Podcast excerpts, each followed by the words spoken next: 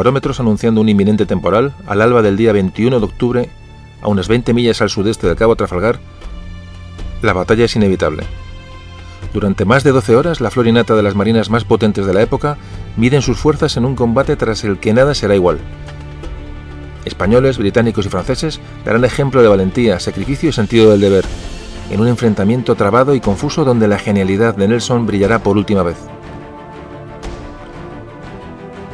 Así que, oído al parche, porque hoy nos vamos a la batalla de Trafalgar.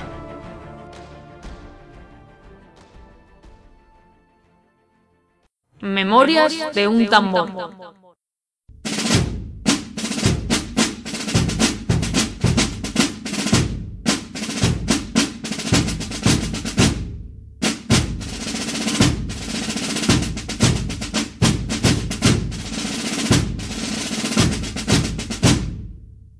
Hola, bienvenido de nuevo otra vez a estos programas. Hoy toca Trafalgar. Aunque hemos hecho ya algunas veces la introducción a este periodo histórico en otros podcasts, eh, evidentemente tenemos que hacer una, otra vez un pequeño repaso a, bueno, a cómo estaba la situación de, entonces. ¿no? Estamos hablando de una transición del siglo XVIII al XIX. Momento muy difícil, momento muy difícil en el cual bueno, nos encontramos con el, auge de Napoleón, de la Francia postrevolucionaria, el auge de Inglaterra como potencia naval y un declive de España mm, absolutamente, absolutamente definitivo. ¿Qué pasa al siglo XVIII? Bueno, pues los finales del XVIII o durante todo el siglo XVIII se produjo bueno, ese proceso, ese periodo llamado de la Ilustración, eh, que en paralelo a esas monarquías absolutas que eh, había en Europa, pues se llamó el siglo de las luces. Siglo de las luces, bueno, porque de alguna manera eh, se intentó usar la razón para explicar pues, mm, prácticamente todo, todo, dar sentido a la vida utilizando la razón. El siglo XVIII fue un siglo mm, lleno de guerras. Los ejércitos eran cada vez más, más potentes, más numerosos, las armas mucho más, más, eh, más contundentes, realmente los países toman, eh, toman eh, conciencia de que la, bueno, de, entre la relación entre el avance tecnológico y el, poder militar, ¿no? y el poder, y el poder para la, de, la, de la nación. ¿Y en España qué pasaba? Pues en España, en la segunda mitad del 18, reinaba Carlos III. Carlos III, que reinó entre 1759 y 1788. Durante este periodo tuvimos dos guerras contra Inglaterra aliados con Francia eh, la Guerra de los Siete Años y la Guerra de Independencia de los Estados Unidos. Eh, pero estas guerras nos llevaron, a, nos llevaron a, una crisis económica tremenda. No estábamos ya para estar en conflictos bélicos, ni mucho menos. Esto se acusaría después, como ahora veremos eh, cuando hablemos de, de, Trafalgar. ¿Por qué estábamos aliados con Francia? Pues teníamos una alianza con Francia, primero, mm, para estar unidos contra esa amenaza de Inglaterra y su poderío en los mares, y segundo porque bueno los tanto en España como en, Francia reinaban borbones y había lo que se llamaban una serie de pactos de familia que bueno que, hacían que uno se ayudara al otro Comentábamos también en las otras introducciones, bueno, lo importante, eh, vamos un poquito por, encima porque no, quiero tampoco repetir eh, toda la, intro que hicimos en otros, en otros eh, programas, pero es muy importante recordar la, la, importancia de la tasa de población que existía en cada país.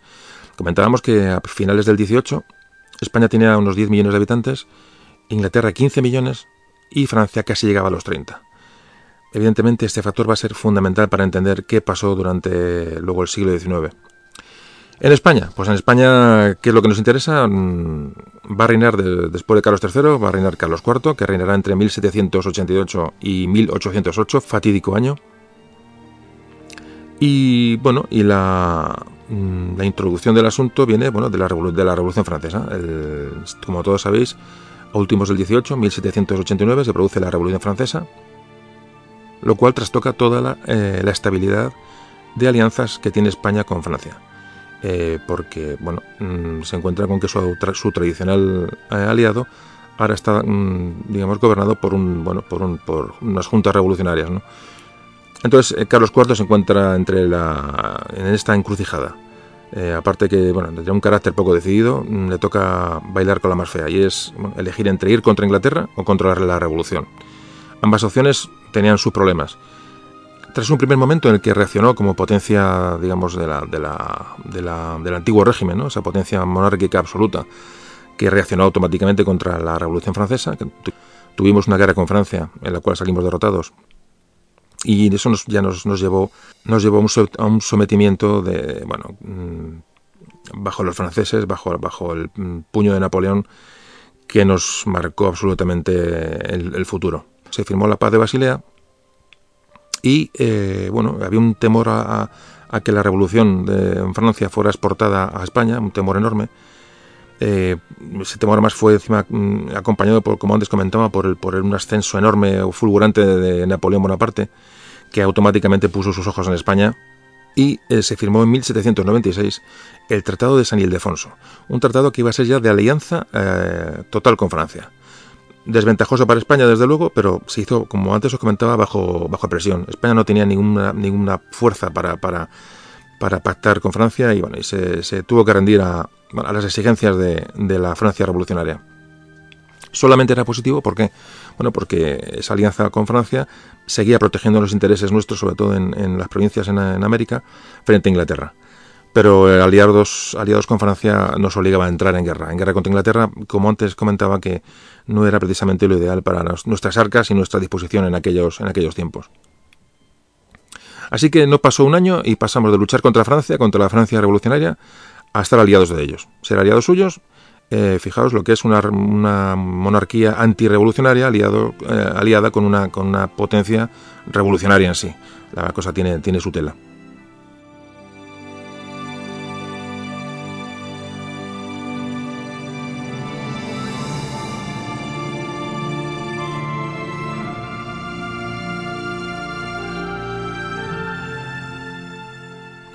La siguiente guerra, ya aliados con Francia, comienza en 1796 y durará hasta 1802. Recordemos que Trafalgar se produjo en 1805, es decir, esta guerra que vamos a, tocar ahora muy, por encima eh, no llega a Trafalgar. Bueno, pues esta guerra supuso ya la bancarrota casi definitiva del tesoro, del tesoro español. En esta guerra se produjeron dos batallas, dos batallas que luego, luego hablaremos de ellas. Eh, la batalla del Cabo San Vicente y la batalla del Nilo, la batalla de Abukir. Ya digo que luego, luego vamos a comentarlas un poquito por encima por lo que por la incidencia que luego pudieron tener en, Trafalgar. Durante esta guerra también hubo un asedio de los ingleses a, Cádiz y hubo eh, bueno, un intento de conquista de Nelson de, Tenerife, eh, durante el cual perdió, perdió un brazo. También durante esta, durante esta guerra, comentábamos también en, los anteriores, las anteriores introducciones, que se produjo la guerra, una guerra con Portugal, la, llamada Guerra de las Naranjas. Guerra de las Naranjas porque parece ser que Godoy le mandó unas naranjas eh, de la zona a, María Luisa de Parma, la mujer de Carlos IV, lo cual, bueno, pues avivó más los, rumores sobre una supuesta relación entre el valido de Carlos IV Godoy con su, con su mujer, con la reina María Luisa. Bueno, el caso es que esta, esta guerra también fue una, cosa forzada. que intentó? realmente fue una mini guerra, ¿no? ¿Qué se intentó aquí? digamos, contentar a Napoleón de alguna manera para que viera que, tenemos, que tomamos acciones contra Portugal. Él quería que Portugal dejara de apoyar a Inglaterra, lo tomaba, tomaba Portugal como una base de, apoyo a, a, los ingleses y quería conquistar. Y eh, Inglaterra también se lo tomó mal porque atacamos a un aliado. Y Portugal, por supuesto, se lo tomó mal porque le atacamos a, Portugal. Quiere decir que, que están, lo que puso, eh, puso las cosas aún mucho más complicadas con, todos. ¿no? Bueno, pues esta guerra va a terminar, la guerra, no lo de las naranjas, hablo de la guerra, la guerra de la guerra contra Inglaterra, acabó en 1802 con la paz de Amiens, con realmente todos los, todos los países absolutamente agotados del esfuerzo bélico. Y esta paz va a durar solo un año. ¿Por qué? Pues porque Napoleón tenía sus tropas, tenía prácticamente 200.000 hombres preparados para invadir Inglaterra. Es decir, la tensión que se vivía entre Francia e Inglaterra era absolutamente terrible. Y por eso digo que, este, este periodo entre guerras solo duró un año. Estaba Napoleón pendiente de tener una superioridad eh, naval en el, en el Canal de la Mancha para eh, lanzar sus tropas eh, sobre, terreno, sobre terreno británico e invadir Inglaterra. Este fue el motivo por el que Napoleón no invadió España antes, está claro necesitaba bueno, tener, tenernos como aliados y sobre todo necesitaba nuestra flota. Una flota que, bueno, que no era, no era la, la mejor de, nuestros, de, nuestra historia, pero de luego mm, era una flota fuerte y con una gran capacidad todavía. Inglaterra, ¿qué pasaba? Pues que veía que, bueno, como Napoleón preparaba sus tropas al otro lado del canal, eh, veía cómo además eh, eh, Napoleón había, estaba intentando bloquear el, comercio con Inglaterra en todo el continente europeo, era una, política de aislamiento de Inglaterra, cerrándole los puertos europeos, lo cual llegaron los ingleses a acusar y bastante. Y además también los españoles estaban acabando o controlando mucho el, contrabando inglés en, América, con lo cual Inglaterra empezaba a encontrarse realmente acogotada y debilitada económicamente por toda esta serie de cosas que hemos, que hemos comentado. Esta tensión no se puede aguantar y, como digo, en menos de un año estalla otra vez la guerra entre Francia e Inglaterra. Inglaterra, apoyada por Austria y Rusia, pues lideró una nueva coalición contra Francia, contra la Francia revolucionaria. Y bueno, ¿y España qué pasó? ¿Qué hizo? Una España que estaba mm, en bancarrota, como antes comentábamos, una España agotada por las guerras. un panorama realmente terrible. Pues lo que va a hacer es eh, intentar pactar con Napoleón. Y propuso eh, pagar eh, a Francia una renta de 6 millones de reales mensuales para evitar la entrada en guerra.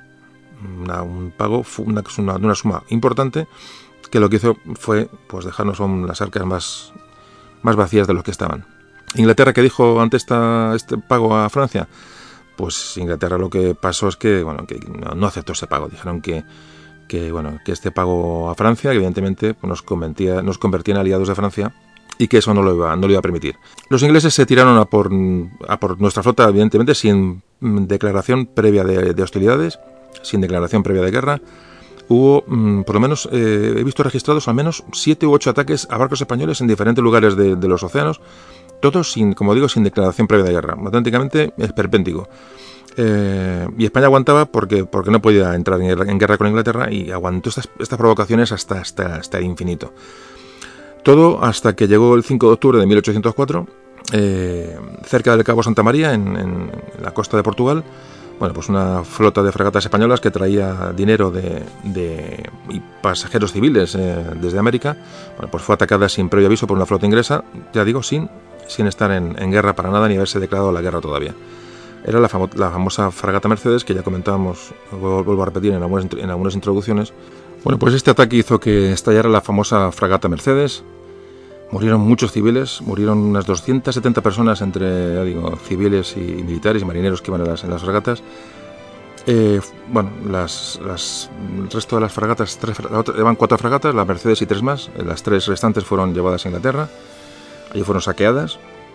Eh, y bueno, este es el famoso caso de eh, la fragata Mercedes, de las famosas monedas, ¿no? del tesoro del, del, del Odyssey, en fin, ya sabéis el tema este como que ha estado de actualidad no hace mucho. Bueno, pues estos, tras este, este ataque vergonzoso, absolutamente vergonzoso que hizo, hicieron los ingleses sobre esta, esta flota que digo, iba absolutamente mm, sin aviso previo, pues España tuvo que declarar la guerra a Inglaterra. Se la declaró en diciembre de 1804. Fijaos que pasaron dos meses después de, esta, de esta barbaridad. España esperó dos meses a declarar la guerra a Inglaterra porque no, no podía hacerlo antes. Es decir, forzó hasta el último momento la, bueno, la política para no entrar en guerra. Y Napoleón, bueno, pues Napoleón cuando vio esto, pues, pues, fijaos, se frotó las manos y ahora sí que veía, a España como aliada y veía como ahora España le ayudaría sin, ningún tipo de, condición. Bueno, eh, como siempre comentamos, subrayar muy mucho la, bueno, lo crítico de la situación, que hace que, bueno, que esos momentos sean más, más importantes para nuestra historia, porque es cuando realmente nos defendemos en circunstancias desfavorables. Cuando todo, cuando vamos a favor de, a favor de viento, pues todo va muy bien, pero cuando realmente las acciones son, son dignas de, comentar y de, y de subrayar es, ahora, cuando, cuando, bueno, cuando estamos en los momentos más críticos, que es de lo que vamos a hablar hoy. Realmente esta, se puede considerar este ataque a la fragata Mercedes o este ataque a esta flota española, el hundimiento de esta, de esta fragata, pues se ha considerado siempre como el preludio a la batalla de, a la batalla de Trafalgar.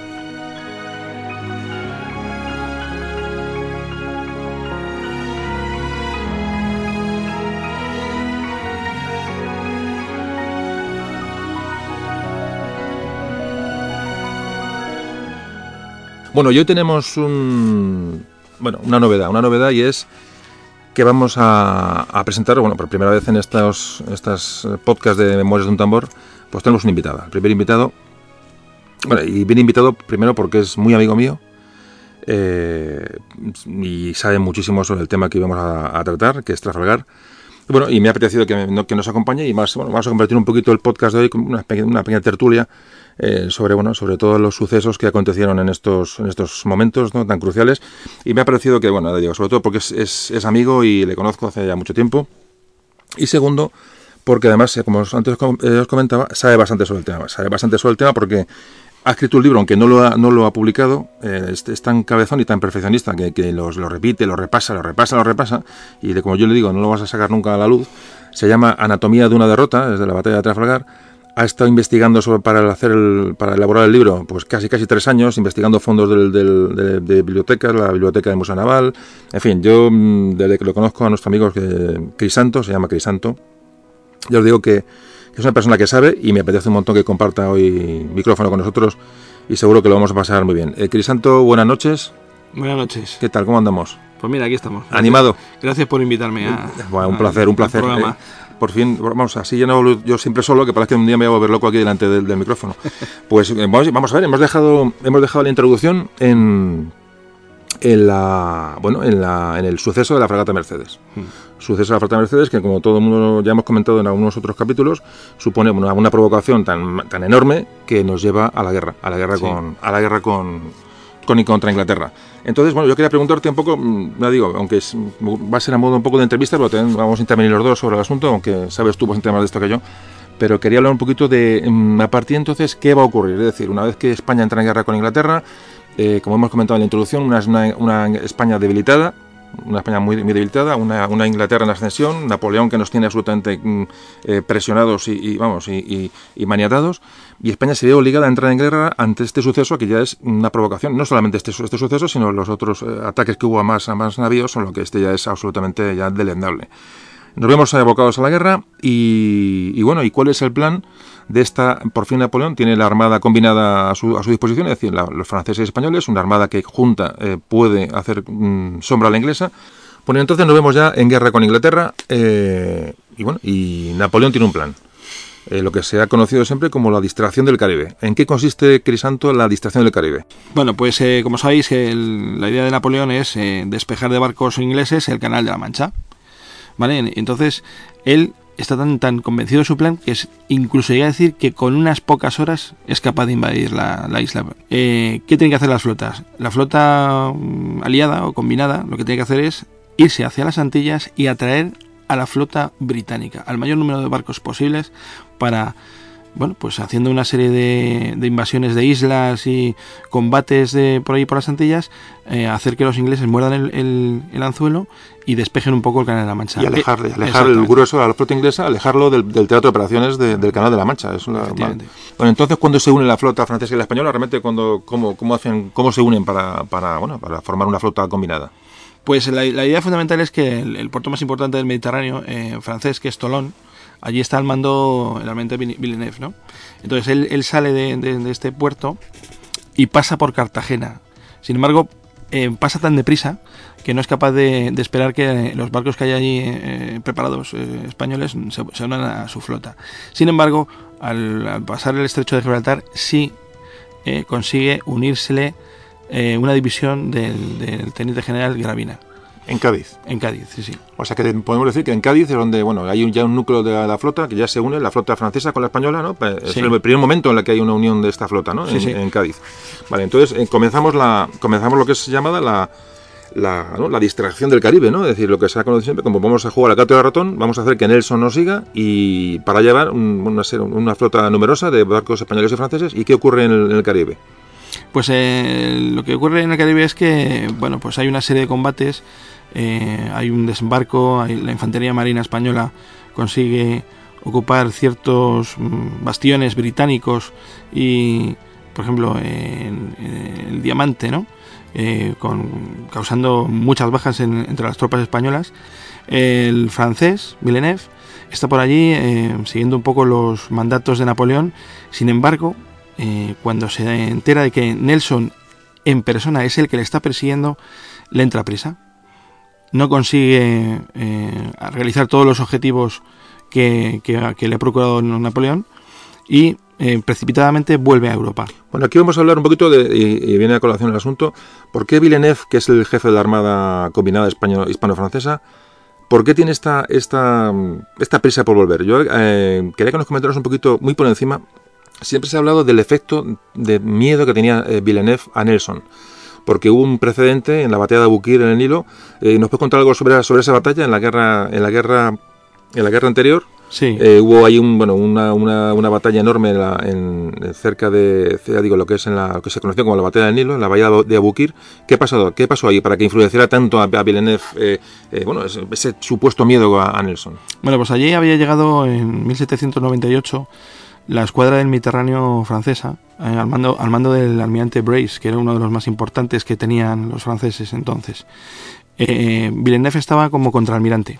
Y es, es- esta flota es para que Napoleón eh, pues desembarque en, en Egipto y haga su, su campaña de Egipto. ¿no? Los ingleses, lógicamente, pues le persiguen. Quien le persigue es Nelson, que gracias a su ascenso después de la batalla de San Vicente eh, es, con, eh, es contraalmirante y persigue a los, a, los franceses por todo el Mediterráneo sin encontrarlos, hasta que por fin, el 1 de agosto, los encuentra eh, formados en línea en la, la, bahía de Buquir. Bueno, hay que decir que, que ¿por qué estamos hablando de Egipto? Porque Napoleón fue allí con sus tropas eh, de alguna manera para presionar al, al bueno, al, al, ya imperio británico eh, en la India. Es decir, la, sí. la, la idea de, de, las batallas en Egipto son por eso, porque es una zona estratégica para ambos en cuanto a, a Napoleón intentó ahogar a los, a los británicos en, eh, su, con sus comunicaciones con la India en, en, la zona de en la zona de Egipto, ¿no? La zona de lo que es lo, lo que es el, el Mar Rojo.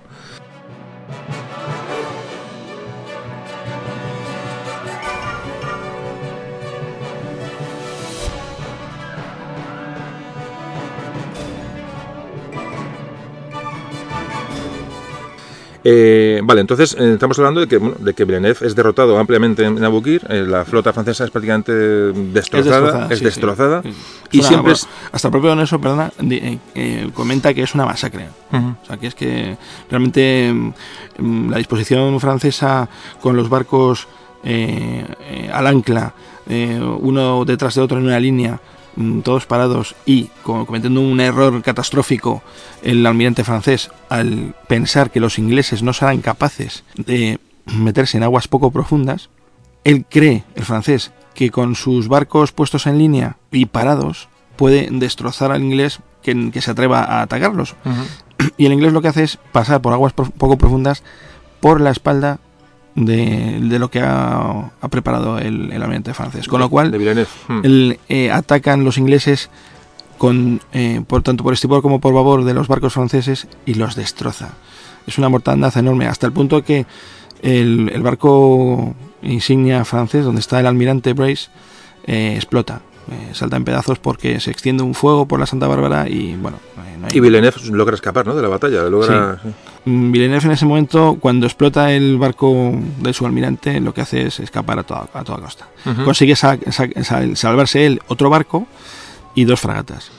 O sea que entonces, para resumir, en lo que efectivamente hay un efecto Abugir sobre Villeneuve. O sea, sí, Villeneuve, sí, no, está... Villeneuve ve lo que ha hecho Nelson, la, lo que es una, bueno, unos dicen intrépido, otros dicen temerario. Yo creo que es más bien temerario Nelson, luego hablaremos sobre Nelson y los bate a los franceses que les destroza la escuadra, con lo cual va a crear ya, un, un, si no miedo, un respeto ya sí, además excesivo. Es que hay, otra, hay otra masacre también eh, que, que, que, provoca Nelson en, una, en, el ataque a la flota danesa de, a los daneses, también. Sí, de Copenhague, mm. que también los ataca de la misma manera. Es decir, mm. eh, los franceses lo, sufre, lo, sufren en 1798 y los daneses lo sufren en 1801. Uh -huh. Entonces, eh, claro, la leyenda que tiene Nelson ya... eh, impone. Impone, sí.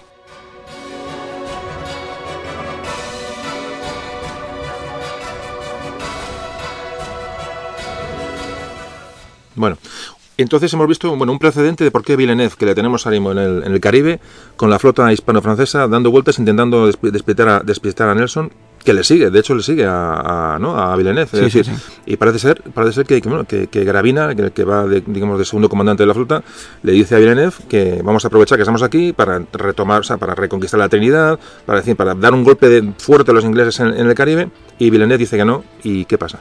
Pues se vuelve, se vuelve corriendo a Europa. Es decir, uh -huh. eh, eh, no ha desembarcado las tropas de, de, eh, ni españolas ni francesas, que había una enorme cantidad de soldados. No ha desembarcado la, los, los, pertrechos de artillería, artillería pesada de campaña. Da una sensación enormemente negativa. Sí. Es decir, la moral de, de, de, este grupo de combate, de esta escuadra, cae en picado y empiezan a surgir ya críticas cara a cara al almirante. O sea, es decir, hasta sus propios generales se cruzan cartas cuando bueno cuando llegan a España no al, uh -huh. final, al final, de este periplo con, con, con, Napoleón y con, y con los ministros de, de entonces que, que, consideran a Villeneuve una persona irresoluta y bueno pues que, que, no toma decisiones que sale corriendo que en fin una cosa bastante poco común visto hasta entonces claro bueno, hay, otro, hay otro factor y, y ya hago un punto inciso es que este intento de. Bueno, en el momento Villeneuve, eh, digamos, lo que hace es eh, salir del Caribe en cuanto mm, sabe que Nelson llega por allí, le llegan una serie de, de, correos de fragatas que han detectado a Nelson por la zona y dice, bueno, y le entra ya, le entra ya las prisas por volver a Europa. Pero hay que decir que la flota combinada hispano-francesa no llega a ser todo lo que Napoleón eh, quiere que sea la, toda la fuerza completa porque eh, parte de la escuadra francesa se queda en Brest, en Brest eh, bloqueada ¿no? por, por, los ingleses, porque parece ser ¿no? que el, mando de la flota no iba a ser Villeneuve, iba a ser Gantom, que era el que tenía que haber salido del puerto de Brest, unirse a Villeneuve en el, en el Caribe y comandar una flota mucho más numerosa, pero comandada por Gantom. Es decir, que Villeneuve no es el destinado a mandar la flota realmente. Realmente el que tiene los mandos y quien tiene las, las cartas de operaciones y quien tiene las, las, eh, los cuadernos de banderas es Villeneuve, no es Gantom.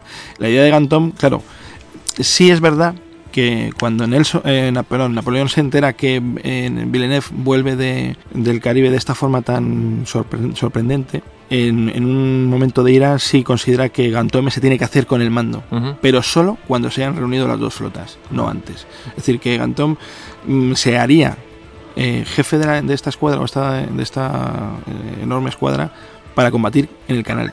En el caso de que Villeneuve hubiera llegado a Brest y, hubiera conseguido desbloquearlo, pero no, no es desde el principio la idea de, Napoleón. Bueno, pues, pues, resumiendo el tema, tenemos a la flota hispano-francesa en el, en el, Caribe, con Villeneuve ya volviendo, volviendo hacia Europa, viendo, sabiendo que Nelson está cerca, desobedeciendo a Napoleón, que le dice que espera una serie de días para que su campaña eh, sea, sea, ¿no? sea Sí, y esperar a Alemán y a otros, a otros a otros, a otros, sí, sí, a otros, a otras pequeñas, otras pequeñas escuadras, ¿no? que se les tiene que unir.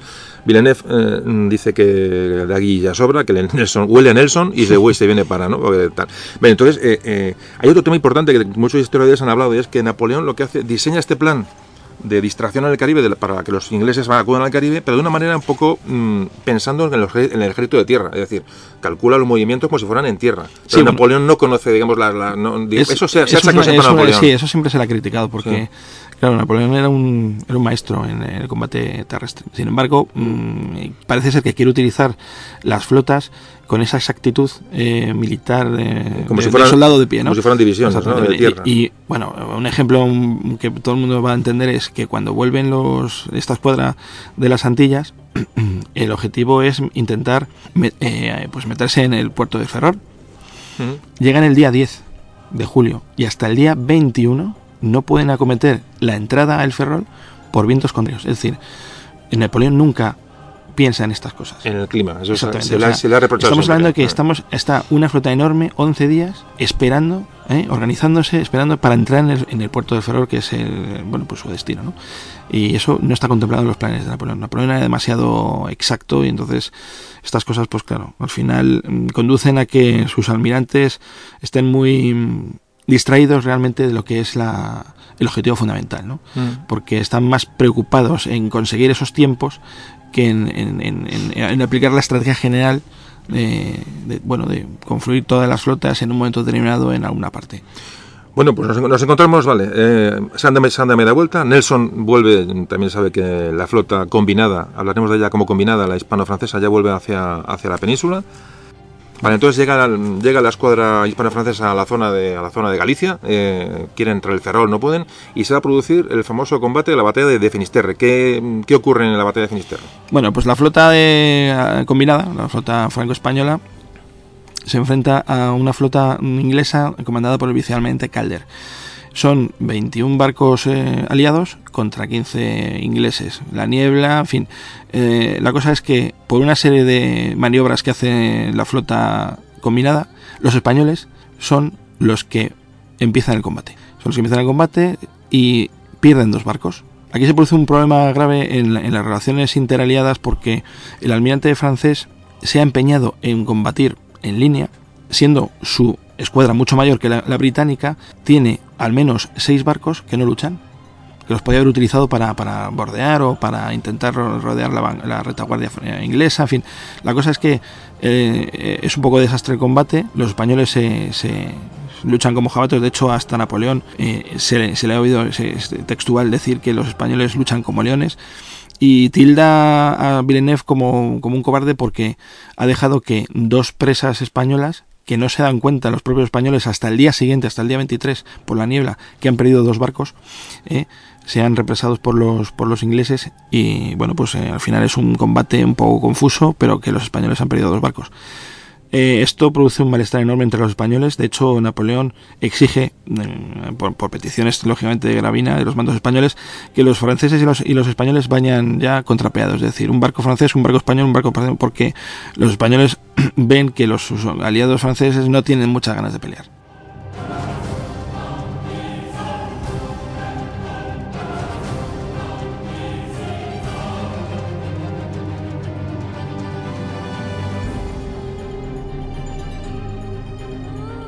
Nunca he entendido esto. Villeneuve eh, llega con la flota hispano-francesa, eh, vale, tiene este, este, pequeña, bueno, es una pequeña batalla realmente en la cual tenemos la de perder, crea esta, esta desconfianza entre, entre franceses y españoles.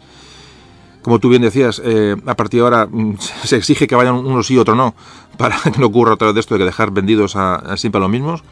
Y, pero yo tengo una pregunta, ¿por qué Villeneuve no va hacia Brest, o sea, no va hacia el Canal de la Mancha como tenía ordenado? O, ¿Y por qué, por qué va a Cádiz? Eh, esa es, la pregunta que tengo. Es una cosa, es una cosa increíble. Es increíble, ¿no? Es increíble porque además tiene órdenes taxativas. O sea, es que es una cosa increíble de ir a, Brest. Mm, yo creo que es eh, fundamentalmente por una desorganización, que es lo que comentábamos antes de la exactitud en los tiempos que requería Napoleón y que no se producen con las flotas. Y es que eh, tenía que estar en un crucero Villeneuve esperando un refuerzo de la flota de Roquefort, que es otra flota que no está bloqueada. Claro, es que estamos hablando de eso, de que, la, idea de Napoleón es llegar con la flota hispano-francesa, desbloquear lo que, los que hay en Brest, echar a los ingleses del bloqueo y sumarlos a la flota, lo cual, con lo cual eh, la flota era bastante, bastante numerosa. Entonces, a tu juicio, ¿por qué Villeneuve eh, va a Cádiz y no va al, Canal de la Mancha? ¿Por qué no va a liberar la flota francesa en Brest, a sumar navíos? Mm, ¿Por qué se va a Cádiz? Porque realmente es, es el momento crítico de la campaña. Él está obsesionado con, que, con su inferioridad.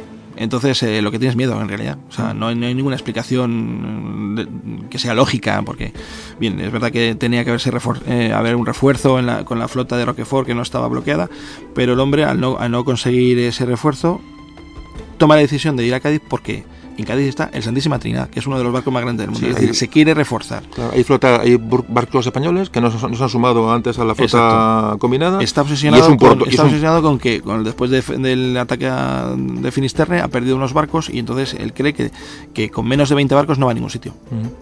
entonces tira hacia Cádiz. Y Cádiz es un puerto, es un puerto muy seguro, eh, en principio, ¿no? lo que busca, lo que busca es refugio y renuncia y renuncia a, la, misión, a la misión principal de Napoleón, que es ir, ir hacia el Canal de la Mancha. Es que estamos hablando de un despropósito. Claro, aquí se critica mucho a Villeneuve como culpable de la derrota de Trafalgar, culpable de la, derrota de la campaña, con una persona que, nos, que le sobrepasan los acontecimientos, y estamos viendo que realmente es, realmente es verdad.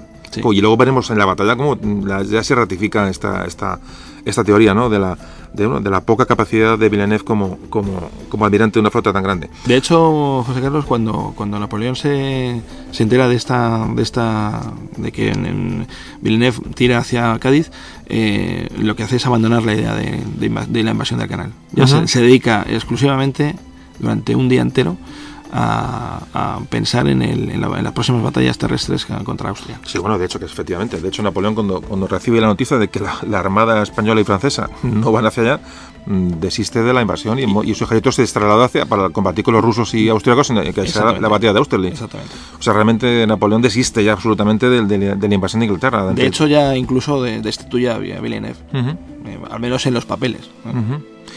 Bueno, pues eh, recapitulamos. Nos encontramos con que la escuadra francesa ya va, camino de Cádiz y les sigue, les persigue, evidentemente Nelson. Eh, ya sabe que van, que, bueno, que se dirigen hacia allá. De hecho, Nelson, o la escuadra de Nelson que al llegar, digamos, a retornar a Europa, lo que hace es irse a irse a Gibraltar.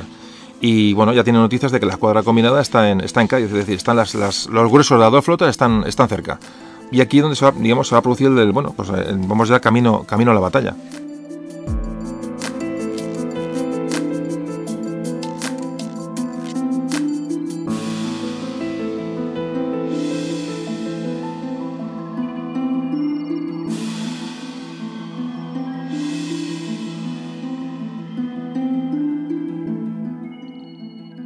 Bueno, pues nos encontramos ya en los prolegómenos lo que va a ser la batalla de Trafalgar. Parece que Nelson quería proteger, ¿no? Más que nada el, Mediterráneo, era un poco la obsesión de Nelson, ¿no? Eh, un poquito, ¿no? Por eso Nelson mm, siempre está oscilando por, por el ámbito mediterráneo, es lo que él tiene la obsesión, ¿no? Eh, de alguna manera, ¿no? Él, está convencido de que Villeneuve cuando vuelve de las Antillas va directamente al Mediterráneo. Y por eso él vuelve rápidamente hacia la zona de- de- del estrecho. Sí, sí, o sea, él, él piensa que, que el objetivo de la combinada es, es el Mediterráneo, no, no el Canal de la Mancha. Es impresionante porque por qué razón no se encuentran cuando Villeneuve toma la decisión de ir hacia Cádiz, cómo no se encuentran las dos flotas en, pues en la mitad del camino, ¿no? Es un poco curioso. Bueno, pues vale, estamos eh, ya estamos en la zona de la batalla, los, lo- la, la flota combinada eh, hispano-francesa y la zona inglesa está en la zona y va y bueno, queda poco para producirse la batalla. Vamos a hablar un poquito de las flotas.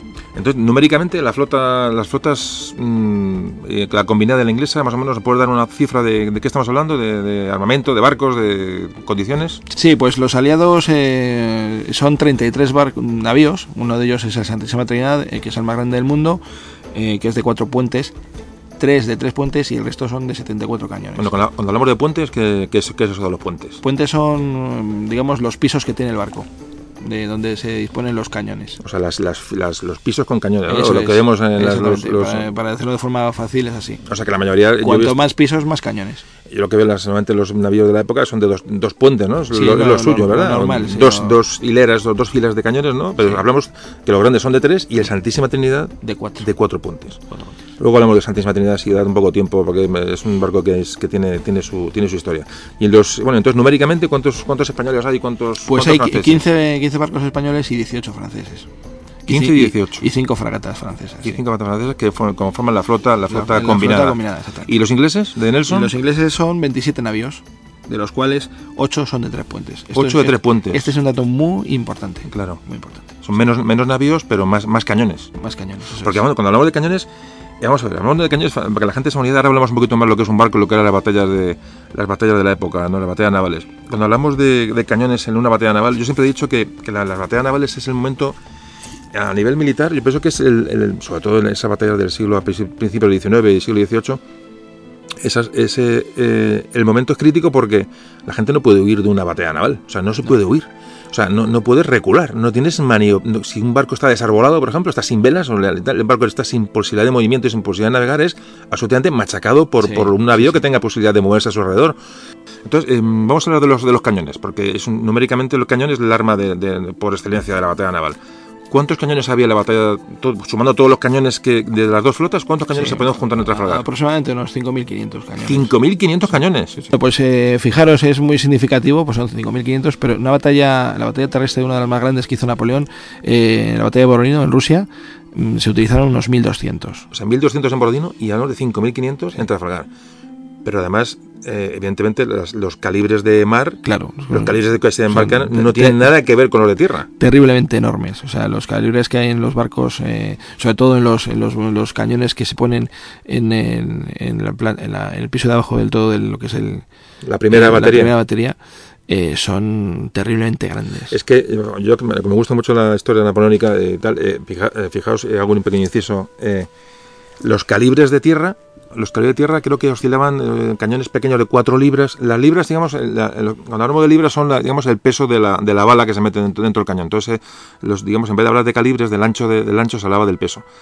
Pero en tierra, por ejemplo, de las, en las batallas napoleónicas, fijaos que las, las, los calibres más, más representativos eran de 4 libras, de 6, de 8 y de 12, creo recordar. 12 era el, más, grande, el más grande, 12 libras. el de 12 libras era el más grande de una batalla de tierra, ¿vale? Los cañones más grandes. Pero en los barcos había cañones de 36 libras. 36 libras, sí. O sea, que no es que hubiera 5.500 cañones contra 1.200 en una batalla de tierra, por hacer una, una comparación. Es que el poder de fuego de esos cañones era tres veces más. O sea, estamos hablando de una auténtica barbaridad, más que nada para meternos en lo que es una batalla naval y con lo que aquella, que aquella gente pasaba cuando se habían metido en aquellos cascarones de madera, eh, eh, recibiendo aquellos bolazos tremendos contra, contra cascos de madera y que realmente luego, bueno, y vamos a hablar un poquito del, del combate. Eh, mm, la importancia del cañón, ya hemos hablado de ella, y vamos a hablar un poquito mismo de cómo, cómo- se desarrollaba el combate.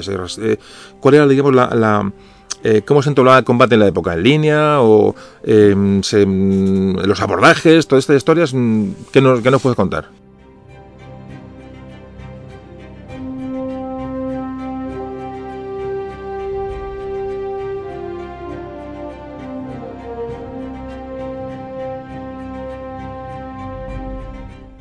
Bueno, eh, hay, mm, digamos, como dos, mm, dos eh, tácticas bien definidas.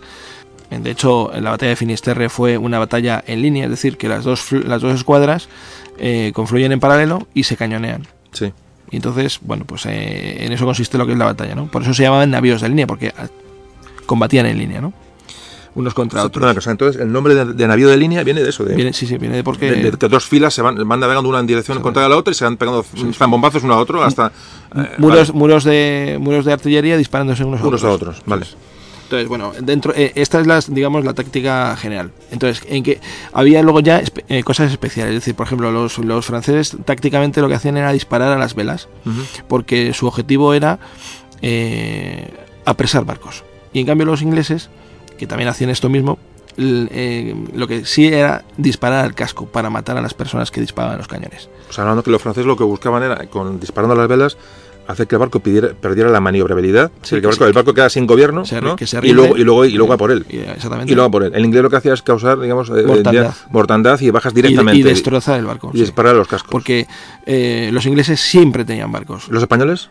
Los españoles, eh, bueno, eh, en- al estar al mando de los franceses, lo que hacen es, eh, pues eso, Seguir disparar- la- las sí, pautas- seguir las pautas pautas francesas. tácticas francesas. sí. O sea, disparar funda- eh, prioritariamente a la, a la, A la arboladura del barco, ¿no? A las velas y palos, ¿no? Para Exactamente. dejarlo sin...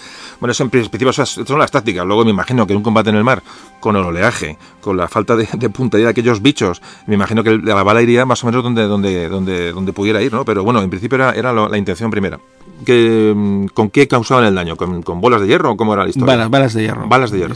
La, la bala rasa, que es una, bueno, pues que es el- la munición normal. Luego tienes la, la palanqueta, que es dos, dos balas unidas por un eje, que se utiliza fundamentalmente para, para destrozar los mástiles y las velas, y las jarcias, y dejar sin maniobrabilidad el barco y entonces poderlo machacar. Y luego tienes la metralla, que son sacos de, bol- de bolas de acero o de bolas de hierro. Bueno, como tú dices bien, eh, efectivamente tenían sus, la bala rasa, la palanqueta para, la, des- para desarbo- desarbolar los, mástiles y las velas, y luego estaba la famosa, la famosa carronada. La famosa carronada eran, eran, eran unos cañones que, que los ingleses en principio tenían poco peso, eran cañones un poquito más, más calibre, los, los compraron para, eh, para dotar a, barcos pequeños, tal, pero al final se dieron cuenta de que ese cañón eh, que disparaba, tenía efectividad a menos distancia, era ideal para meter metralla en él. Es decir, la famosa carronada. Eran temida, la carronada temida, se llamaba así porque he visto que la empresa se lo fabricaba, se llamaba Carronade no sé cuántos Sí, en Escocia, es creo correcto, recordar, correcto. ¿no? Algo Sí, así sí, era la cuestión, ¿no? Bueno, ese fue el nombre y temidos por los españoles y los franceses, vamos, pero, pero ni os imagináis. Y porque una, un- los disparos de carronada que estaban arriba en la, en la- en la cubierta del barco, en la cubierta de arriba, disparaba contra la cubierta del, del enemigo y, y es que arrasaba las cubiertas. O sea, la- es que había que imaginarse esa cantidad de, de balas pequeñas, lo que es metralla, barriendo cubiertas. Eran súper súper temibles. Los, los aliados también tenían, pero no, no los Sí. usaban con la efectividad En, que los ingleses. en ¿no? la, en la Real Arma- en la Real Arma- en la Arm- Armada Británica estaban, estaba, estaba generalizado su uso y en, la, en las armadas española y francesa en menor medida, porque lo que se utilizaba más eran obuses.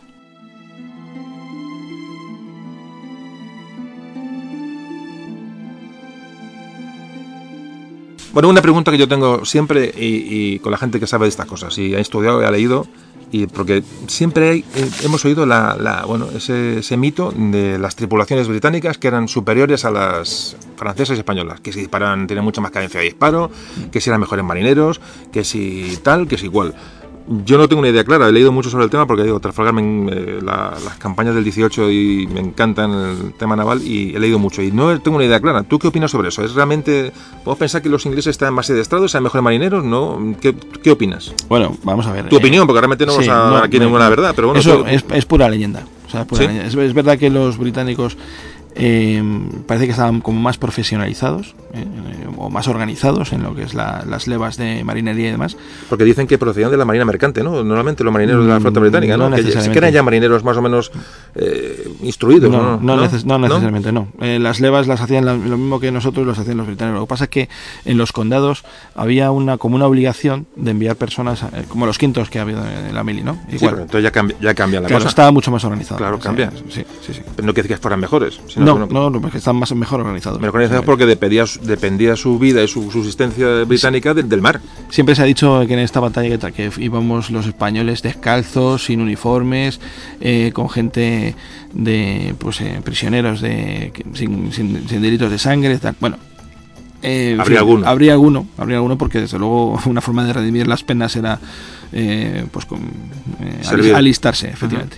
Pero no es lo normal, Hombre, siempre se ha hablado ni de, es lo común. siempre se ha hablado que sí que había las tripulaciones, o sea, el famoso tema de del problema de personal en la Armada Española, eso sí que es un hecho. Eh, eh, teníamos menos, menos gente acondicionada para, mm, llenar los barcos, o sea, completar tripulaciones. Eso, sí- Bueno, en eso siempre- pero es que en este caso no es correcto. Es ¿No? que eh, no, no en todos. Eh, Es decir, en el, en el orden que, se, que se forma el 19 de octubre, ¿Sí? faltan 700 artilleros. En, en una, en, una, en una escuadra de 33 barcos. 700 artilleros. Teniendo en cuenta que. Son siete por que siete exactamente, por son, exactamente, pues bueno, pues, Se- serían- son 100 cañones. son Eso 100 significa que sería un barco Sí. entero. Que repartido entre 33 ya no son tantos. Oye, por cierto, ahora que hablamos de eso, eh, disparaban, o sea, hemos visto que los barcos tienen, disparan a babor y a estribor, es decir, tienen cañones a un lado y a otro. Sí. Eh, ¿Es verdad eso que los, los, eh, no había mm, servidores para los dos lados, sino que unos cuando había que disparar a un lado se iban, se iban moviendo de, la, de banda a banda del barco para disparar? ¿Eso es así? Sí, Sí. sí, sí. O sea, que realmente servían, o sea, tenían un cañón, ¿cómo le llamaban? ¿Cañón espejo o algo así? ¿O la historia? He, he- leído por ahí, sí, el cañón sí. Bueno, es que, es que no. Estamos aquí de tertulia, como veis, que estamos hablando y incluso nos, nos contradecimos y me lleva la contraria de vez en cuando este hombre, que, que le da un capón. Eh, eh, la verdad es que hablamos mucho de esto en la. Eh, Crisanto, que es mi amigo mío, antes, antes os comentaba, eh, a veces cenamos juntos y tenemos tal, y cuando acaba la cena nos vamos por ahí a, un- a tomar una cerveza para cerrar la noche y después de la cena, pues acabamos siem- siempre acabamos hablando de esto, de Trafalgar o de San Vicente o de Abuquir o de, o de historia de España. Verdad lo pasamos muy bien, por eso se me ocurrió, digo, bueno, vente, digo, y nos cuentas toda tu, tu experiencia sobre el asunto. Por eso me sabe, eh, me sabe bastante, digo, estamos tocando el tema muy por encima, ¿eh? muy por encima. Además le, le da orden antes de empezar el podcast, decir, digo, no te metas en líos porque, porque nos llevamos seis horas. Lo estamos hablando, le tengo aquí, frena, le fui frenando, con gesto le diciendo, "Xilio, corta, corta, tal. Y, y el hombre está, está, se está frenando porque sabe muchísimo sobre el tema. Pero bueno, eh, es que no tenemos tiempo. Eh, ya ves, ya, ya me he perdido. Estamos hablando de los de las, de las, Estamos hablando de, la- sí, de los barcos. de la leyenda de la superioridad británica. No. Eh, primero, mm, las dotaciones o las marinerías que había en, en ambas flotas eran similares. Es verdad que faltaban algunos, algunos artilleros que se suplen con, con- con arti- artilleros de tierra eh, y en algunos barcos hay más de los que se consideran o, son necesarios. ¿no? En el Santísima Trinidad había más, más gente. Los, ¿Y los mandos? Eh, la- los marineros, eh, o sea, la- la los, los oficiales, la, ofici- la, oficialidad española, francesa e inglesa, ¿vemos diferencias o no? no, para nada, son, son, son semejantes. Lo que pasa que, bueno, el- es verdad que la, la oficialidad española, sobre todo los, los comandantes de barco o navíos, son, son gente muy preparada. Sí, as- sí, algunos hasta científicos. O sea, sí, sí, muchos. Sí, siempre muy, muy que- ilustrados. verdad. Claro, ilustrado. Siempre se ha hablado de. Cuando hablábamos de la, del podcast de Alaska, que lo comentábamos, ¿no? Que el, marin- el marino español era, era el hombre ilustrado, el hombre de tal, que, que efectivamente en Trafalgar se perdieron mucho, por desgracia. Hombre, lo que sí es verdad es que los franceses, a causa de la Revolución Francesa, los marinos de verdad buenos mm, fueron casi fulminados por, por Napoleón, ¿no? Ese es uno de los problemas que tiene eh, estructurales la, la marina francesa, ¿no? Que, bueno, pues tiene que echar mano de oficiales de segunda, porque los de primera han sido todos han elimi- eliminados. eliminados o se han, o se han ido o se han ido, O se han ido o se a- Inglaterra, ¿no? o se- o se han ido a Inglaterra. La verdad es que es que tiene. Pero bueno, vamos viendo un poquito, vamos entrando un poco en, como siempre decimos en los podcasts estos que hacemos. La batalla, vamos a hablar un poquito de la batalla, pero no tanto como muchos pensáis, porque vamos a tocarla, mm, bueno, por encima, porque no vamos al detalle de, de- porque realmente lo que queremos es que veáis un poquito el entramado de por qué se llega a esto, cómo se llega a esto, cómo llegan las flotas, cómo llegan las... Un poco una descripción del, del ambiente, ¿no? De, en general, un poquito lo que a mí me gusta hacer. Luego ya en la batalla podéis, tenéis mil, mil, eh, mil mapas, mil libros para leer y para, y para recrearos, que vale la pena, ¿eh? Pero no digo que me gusta siempre dar, un poco, mm, sobre todo el entorno, que es lo que veo importante para, pues para abrirnos un poco la cabeza, ¿no? A, a- a todas estas a todos esos acontecimientos. Bueno eh, bueno pues hemos hablado de, prácticamente creo que no nos queda nada en cuanto al, al- al- a lo que es el, combate naval en bueno por supuesto combate naval imaginaos un poquito ya lo que es y no quiero entrar con el morbo de lo que es la batalla y la muerte y la mortandad porque no, no, me, no me gusta nunca tocar esto en los podcasts. Creo que cada uno se imagina lo que aquí puede ocurrir pero el combate naval como antes decíamos era terrorífico. O sea los marineros eh, eh, con una, una, una descarga de, sobre una cubierta de un barco, de una, de una carronada, era terrorífica, pero hablamos por sobre todo del fuego famoso, el, fuego de enfilada. ¿Qué es el, el fuego de enfilada? Sí, bueno, eso, eh, como estábamos hablando antes, eh, con las tácticas eh, que, que- que hacían las, eh, en esta época, consistía fundamentalmente en, en combatir en línea. Pero la idea fundamental o el objetivo fundamental era partir esa línea. Es decir, eh, disparar en enfilada significa hacer una T, que, que un barco sea perpendicular a otro y el que está atacando por la proa o por la popa puede estrajar una andanada completa que arrasa todo el barco de proa a popa. Del, del- de- a, a lo largo. A lo largo. O sea que lo- la ventaja, o sea, el, fuego de enfilada es cuando un barco se coloca en forma de T, Mm. con otro, es decir, pero es la parte de arriba de la T, y dispara sobre, la- sobre el, el Sobre pali- el- para que la gente lo entienda, aunque sea un poco infantil, sobre el palito de la T, ¿eh? le dispara, claro, pero que recorre toda la cubierta, Toda y, la y- cubierta, y por, sí. por arriba, por abajo, popa o de popa a o de popa a proa. sí. Sobre todo hablan de, sobre todo el, más, la parte más débil del barco es la, la popa, ¿no? La popa. Donde, donde está la zona de, de camarotes, ¿no? Esa zona que vemos tan bonita de los barcos, donde están las, las ventanitas, los balconcitos, Que es la más ancha, claro. en la zona más ancha y ahí entra uno, imaginaos, entra una bala de cañón por esa ventanita del, camarote del, del oficial de turno y recorre todo el barco del, de largo. barco, es sí. decir, imaginaos no una bala, sino mm, decenas de balas, ¿no? En un fuego de. Eso Además, un barco, que- ¿no? que no solamente además consistía en, en matar a, los, a, lo- a las dotaciones de artillería, sino que además se desmontaban los cañones. Pero, sí, se desmontar. Al- un cañón de esos que pesaban miles de kilos, Sí. mm, Le pegabas un le balazo, pegabas un balazo y se acababa el ya- cañón. Ya, no funcionaba ese cañón. Y se acaba el cañón, o sea, que se desmontar cañones. Exactamente. Claro, es mucho más fácil desmontarlos eh, eh, a lo largo, que están los Exacto, cañones, los cañones exacto. tienen mucho más, mucho más frente que Claro. desmontarlos de frente. Exactamente. No, es, es- es importante, por eso cuando se buscaba siempre el fuego, o sea, buscar las, las popas de los, de los Las barcos. popas, y en el momento hay una, una descarga sobre una popa, bueno, de hecho ahora veremos la batalla, a- creo que era al, al, al Bucentaure, ¿no? Al, al- del Villeneuve, la primera descarga que le meten, que mete el Victory lo, lo, lo, lo destroza. lo- bueno, ahora, ahora hablaremos de la batalla. Bueno, yo que se, se nos ha olvidado comentar una cosa que de la leyenda británica de la cadencia de tiro de, la- de las dotaciones eh, inglesas, ¿no? Sí. que si disparaban hasta tres y cinco veces más deprisa o que los que los eh, al- aliados, ¿no? Y eso no es cierto. En realidad, mm, por una cosa muy sencilla, eh, física pura. Es decir, uno de estos cañones disparando de, a esa velocidad hubieran explotado. Se hubieran calentado. se, hubieran- se calentaban, se ponían al rojo vivo y hubieran explotado porque lo primero que se hacía eh, era cebar el cañón con una, con una, con una bolsa de, de- de pólvora. Si el cañón está a- al, al rojo, la bolsa hubiera explotado. La bolsa flota. Vale, vale. O sea que sí, la cadencia puede tener, bueno, pues sí, imaginamos que fueran mejores, que no lo son. O sí lo son, me da ya me da igual, no es cuestión. No, no, pero pero es sí, no- esas cadencias que se han hablado, dice, Es imposible. sí, porque a disparo de los españoles, los ingleses hacían tres. Eso es una. una- Pero claro, ¿en qué punto, en qué punto consideramos esto? Si esto lo consideramos cuando empieza la, la- la batalla a las 11.45 no es verdad. Si lo consideramos a las, Claro. do- a las 12 y media, Claro. después de que casi dos horas de, de que la- de que los españoles y los franceses están disparando a larga distancia, entonces puede ser verdad. ¿Por qué? Porque las dotaciones ah, combinadas estaban agotadas. Que esto es muy importante.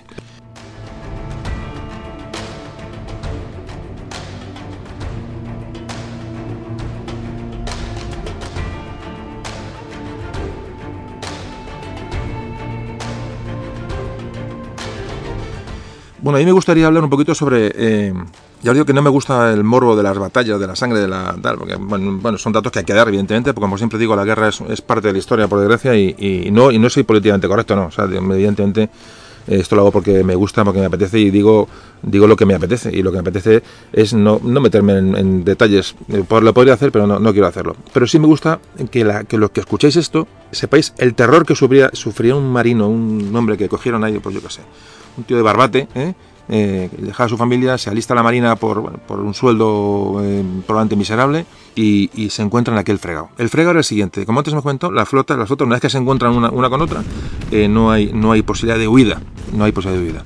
Entonces, lo que es un- una andanada de un navío contra otro, primero es, primero el, me imagino el, ese olor a pólvora, ¿no? El- el- terrorífico, porque claro, de, de la más, el, olor, el olor que habría en los barcos ya de, de la humanidad, ¿no? Porque aquellos eran, estaban hacinados, ¿no? Bueno, ya el estrés que genera un combate Uf. y luego la pólvora esa quemada, el humo que te entra por la garganta, resecando aún más todavía esto, debía ser increíble. Y estamos hablando de solamente lo que es el ambiente, pero luego cuando recibes un, un bolazo de 36 libras, que eso debe ser pues, como una olla a presión en redondo, te entra por, la, por el portalón del cañón o te pegan en el tal, eh, es que aquello lo que leva- levantaba era astillas, ¿no? El problema, Sí. el problema eran las astillas. Claro, es que eh, realmente la mortandad eh, se genera fundamentalmente por las astillas. Es decir, los británicos en, en este combate, sobre todo en las primeras andanadas, en la primera y en la segunda, pero casi con, con seguridad en la primera, disparaban con doble y triple bala.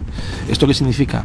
Que al disparar con tantas balas dentro del cañón, las, eh, la- el, el- el hierro sale de forma más lenta hacia el barco contrario, choca contra la madera con menos velocidad y provoca que la respuesta sea que en la parte contraria salten en pedazos De astillas. eh, astillas. Y eso es ah, lo que quiere metralla, decir- metralla que ma- masacra. Lo que quiere decir que una, una bola a mucha velocidad y con mucho impacto lo que hace es un agujero. Ah, exactamente. Se Vale. empotra, ¿no? Realmente se, Se empotra- se empotra. empotra. Se queda, se queda empotrado. Vale, o Pero puede, claro, es- puede, puede atravesarlo o, entrar por la puerta de un cañón. Eh, es difícil que lo atraviese, pero vamos, eh, se empotra. Y es porque estos barcos tenían unas maderas gigantescas, ¿no? Sí.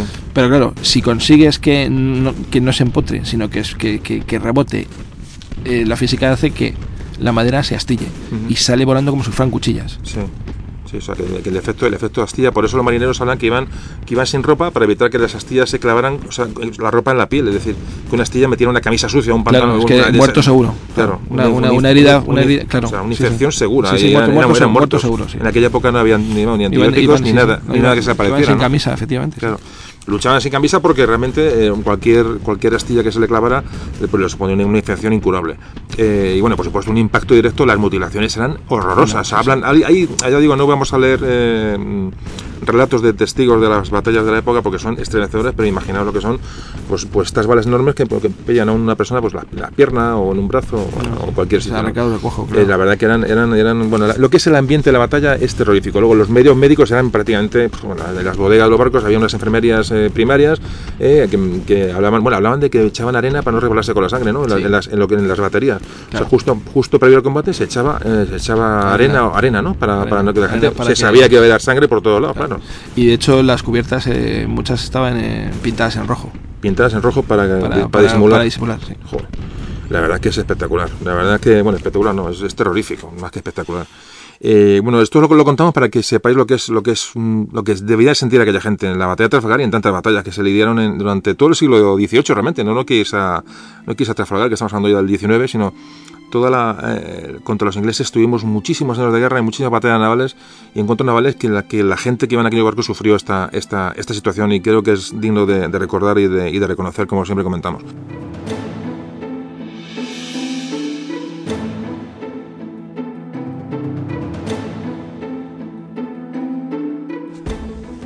Bueno, pues después de esta descripción, eh, vamos a, la- a los prolegómenos de la batalla. Estamos, tenemos las flotas, como antes comentamos, en Cádiz, la flota hispano-francesa en Cádiz, eh, Nelson ya merodeando eh, por la zona del estrecho. ¿Y qué va a hacer que la flota combinada, la flota hispano-francesa, salga, se haga a la mar? Pues una, En tu, en tu opinión. bueno, una decisión totalmente loca de- del, vice- del almirante Villeneuve. ¿Por qué? A ver, esto hay que explicarlo. Mm, Villeneuve ya había sido destituido por Napoleón, pero él no lo sabía. Se rumoreaba. ¿Vale? En septiembre ya se, había, eh, se sabía que iba a ser destituido que- y que venía un nuevo almirante que se llama Rosilly. Entonces, eh, el ministro de Marina francés, Decré, es amigo personal de Villeneuve.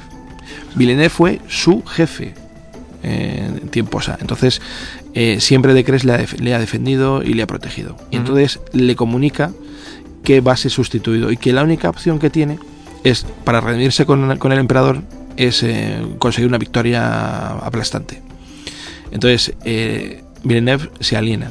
Su mente no, no- no piensa otra cosa que en, en- recuperar el honor, en no ser destituido, eh, en fin. Y desde primeros de octubre lo que está intentando es justificarse un poco, eh, salir, no salir, combatir, no combatir. De hecho, los españoles y Gravina al frente de, bueno, pues de, la, de la escuadra española habla con Villeneuve porque este quiere salir eh, entre el 7 y el 9 de, octubre, quiere salir a toda costa a combatir. Entonces eh, se, forma un consejo de guerra en el que los españoles dan la opinión que no les parece correcto porque ahora están protegidos por el puerto de Cádiz, que viene la estación del invierno y que el invierno va a provocar en la flota británica como un desgaste como si hubieran cometido en, en una gran batalla, ¿no? Ujú. Villeneuve eh, acepta de, malas, de malos modos esta resolución, pero yo creo que porque se quiere cubrir ante ese emperador que los españoles son los que no quieren combatir. De hecho, llegan casi a las manos, y algunos eh, eh, oficiales se retan a- en, en- Entre españoles y franceses. Sí, sí, sí, sí. Sí, que habla, habla la historia y habla los, to- todas las crónicas y todo lo que se ha escrito después, los partes de guerra que los tenemos ahí escritos, que los, los me parece que hay un momento, como dice bien Crisanto, la, la, la, eh, los franceses acusan a los españoles de como de cobardía. Sí. Los españoles lo que quieren es aprovechar la situación de ventaja. O sea, que los ingleses están bloqueando, el bloqueo les va a suponer un desgaste y además y saben y además saben con, saben con lo que se van a enfrentar. Es decir, es que lo saben perfectamente. Mm, Entonces es absurdo salir a, a, a mar abierto.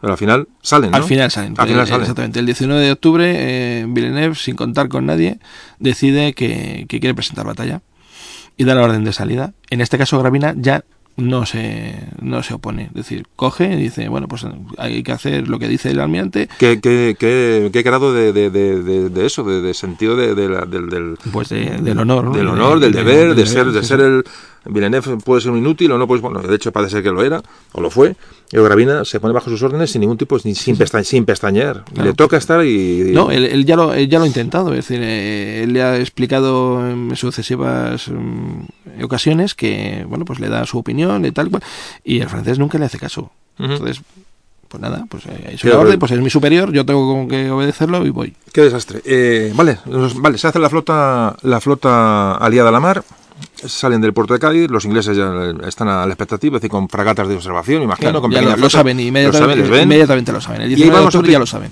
Y ahí vamos a explicar un poquito, eso si lo, lo logro explicar, si te gusta cómo lo explico, mm, me dices que ok.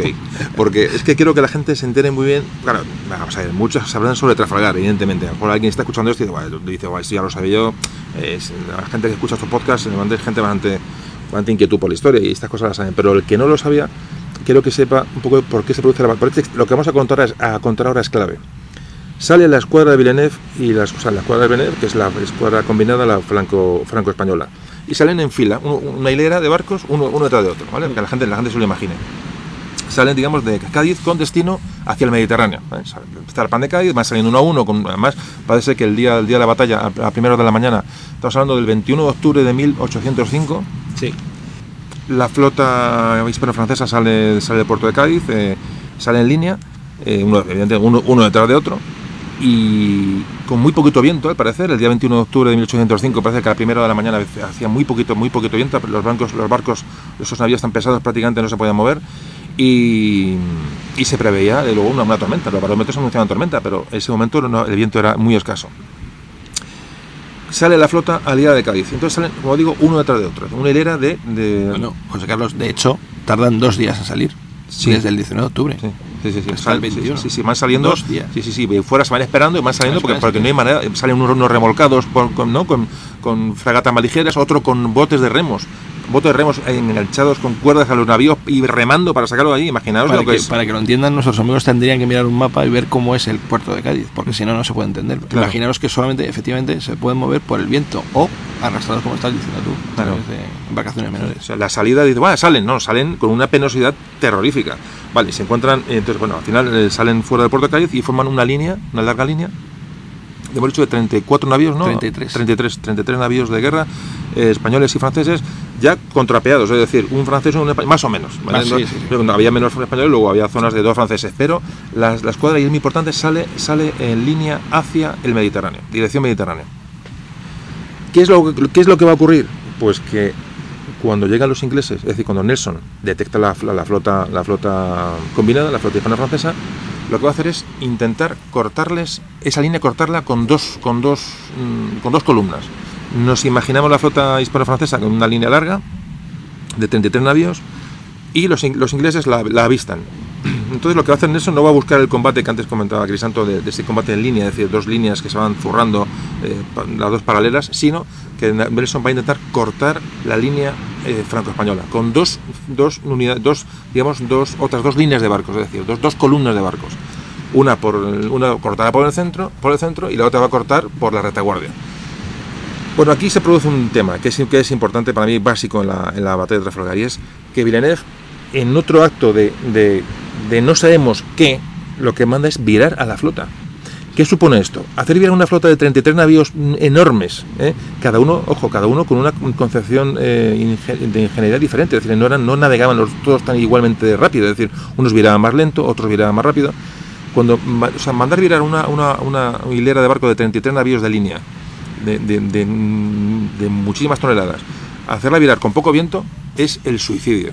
¿Qué, ¿Por qué es el suicidio? Porque primero se pierde un tiempo importante en, la preparación del combate, cuando ven venir los ingleses, Y, y, bueno, antes de nada, quiero decir que Villeneuve manda a virar la flota porque se, se quiere ir hacia Cádiz.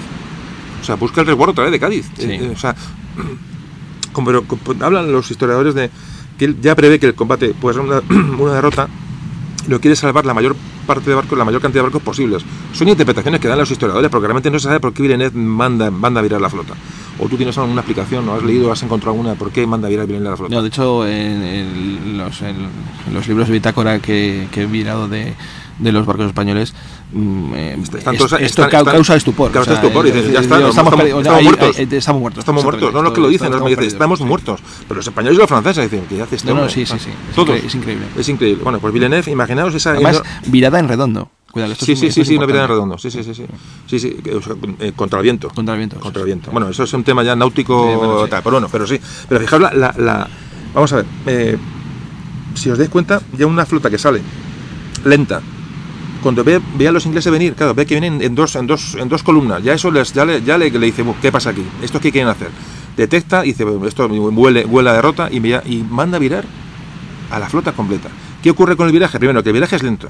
Y sobre todo, si ya se había logrado ma- mantener una línea más o menos homogénea, fijaos que antes hablábamos que el, el problema de los fuegos de los barcos es el fuego de enfilada. Es decir, cuando un barco entra y dispara un barco por su popa o su proa, es, el, gran, el gran problema de la, de la- de la batalla. Si los ingleses llegaban y cortaban a la flota, a la flota aliada mm, eh, eh, y, y les atacaban por las propas y las proas, estábamos perdidos. Pero ¿por qué eso se va a producir? Porque al virar Villeneuve, y no sé si os estoy explicando suficientemente bien, va a crear muchos espacios entre los barcos. Es decir, los barcos tienen que ir uno uno pegado al otro para que los ingleses no se metieran entre uno y otro. Es decir, recibir lo más, lo más, la, la línea lo más cohesionada posible. Con cortos espacios entre navío y navío para que no hubiera un barco inglés no pudiera entrar, se tuviera que chocar con ellos. ¿Qué ocurre? Al virar, los espacios entre navío y navío son, se hacen enormes, porque no, no hay viento, no viran. Es decir, los, bueno, la, la, la línea de la, la línea de la flota combinada francesa se convierte en un caos. No hay hilera, no hay nada, es, es, un, es una amalgama de barcos. ¿eh? Hay barcos incluso que se doblan, es decir, que se quedan ellos mismos en paralelo, con lo cual, cuando llegan los ingleses no pueden ni disparar. Claro. Además se abordan entre ellos, hay choques entre Hay los barcos. choques, hay choques. Se chocan entre ellos, entre franceses, españoles, españoles, da igual la, la- la nacionalidad. O sea, hay abordajes entre los propios. Claro, es Claro. que no- se convierte en un auténtico caos. Y Además, de una forma muy muy lenta y todos viendo que se, se, se echan encima los Y viendo ingleses. quién los ingleses. Y que no, y que no, que no, que esto no funciona. No sé si estáis comprendiendo un poco el, el nivel del que estamos hablando, que Trafalgar es una derrota, pero que evidentemente se podía haber convertido en, una- en unas tablas, probablemente, ¿no? Bueno, como O- pasó en Finisterre. en Pasó en. Finisterre. Que bueno, aunque se perdieron dos barcos, pero las bajas que tuvieron los ingleses y los españoles fueron similares. Claro. En, en torno a 200 eh, bajas. Y con otro tema, que cuando una flota está, está preparada de una manera concreta, es decir, la, la parte de lo que era la vanguardia se convierte en retaguardia. Que era la zona en Gravina, la que se llamaba la escuadra de observación, ¿no? La escuadra de observación, La escuadra de sí. observación. Era, era la, la mandaba Gravina. ¿Qué pasa? Iba, iba adelante, pero cuando se vira, se convierte en retaguardia. Es decir, la, la concepción táctica de de, la, de la flota cambia por completo. O sea, es el desastre. Es el desastre y sobre todo, ya os digo, los huecos creados y la falta de, la falta de, de- de cohesión entre un barco y otro crean que los ingleses llegan Pero con dos... incluso se podría haber solucionado porque Gravina, que ve, ve el desastre, mm, pide a Villeneuve eh, funcionar independiente de la línea con su escuadra de observación y Villeneuve dice- le dice que no. Y entonces ya mm, no hay, no hay nada que hacer. Es que, esto es, que es horroroso la, la cuestión esta. Ya, Yo es que además, estamos aquí hablando, estamos en una tertulia aquí. eh, eh, y cada vez que hablamos de esto, hemos hablado muchas veces y ahora dicen, no es posible que ese fallo se pueda cometer. Bueno, pues se cometió, ya no tiene solución. Vale, los, los ingleses. Entonces vamos a hablar de qué ocurre ahora. Se encuentran los ingleses con que la flota está absolutamente descolocada, o sea, van a entrar a placer en- entre ellos, van a, o sea, va a ser una escabechina, pero ¿qué ocurre? Que ahora mismo cuando los, los ingleses mm, llegan, van a encontrar que lo que era la, lo que era la, la parte de vanguardia, mientras vira o no vira, es decir, van, van a compartir en, en superioridad. Imaginaos lo que es una, una línea larga de, de- de- de navíos hispano-franceses y, dos, dos columnas inglesas que entran una por el centro y otra y otra por retaguardia. Digamos, eh, van a combatir en superioridad constante. Mientras la vanguardia de la, de la flota hispano-francesa da la vuelta y se mete en combate, al ir en línea, una línea larguísima. Decían, ¿cuántas, millas? otra vez, claro. Otra vez. ¿Cuántas millas tenía la, línea francesa? No, sé cuántas millas, lo he leído por ahí alguna vez en algún libro, es enorme. O sea, de- del primer barco al último era aquello, es que ni se veían. O sea, los ingleses dijeron, son nuestros. Además, le digo, la vanguardia cuando viran no llega al combate. Los ingleses van a compartir en superioridad de 3 a 1 constantemente. 3 a 1, 4 a 1, eh, es el combate. Entonces, claro, nos barren. Nos barren. O sea, ahí, ahí eh, realmente cuando quiere llegar a la vanguardia, que de hecho, la vanguardia que la vamos a hablar ya del tema, nos metemos en el tema de la batalla. Eh, bueno, fijaos la Parece ser que la. Bueno, tú cuéntame que tú sabes, sabes más que yo. Pero el primer barco entran dos, dos columnas inglesas. Una la manda Nelson y otra Collingwood. Y Collingwood, Y otra Collingwood, ¿vale? Las dos, las, dos, las dos columnas inglesas que cortan la línea. Bueno, la línea, la supuesta línea. Eh, Nelson, que le echa rojo, evidentemente, con el Victory, eh, es el que va, va por el buque insignia francés, donde va Villeneuve. Sí, busca, les busca. El Bucentaure. El Bucentaure, aquí con lo que que es los que nombres. está que está um, pegadito al Santísima Trinidad que es otro de, Exactamente. otro de las la- otra de las obsesiones inglesas Sí, sí, sí, sí, sí, sí, sí. Bueno, esa es otra también. el de San Vicente se lo el quieren, que se lo Trinidad, cargar. claro, el Santísima Trinidad, que era un barco barato, así podemos tener un ratito, hablamos de él. Eh, bueno, em, retomamos el tema. La flota combinada, efectivamente, el, el Bucentaure, eh, lo que se, se- yo como otro francés, en inglés más o menos lo controlamos. Eh. Pero los- diremos los nombres como Dios nos ha enseñado a hablar sobre todo en francés. Eh, españolizados. españolizado.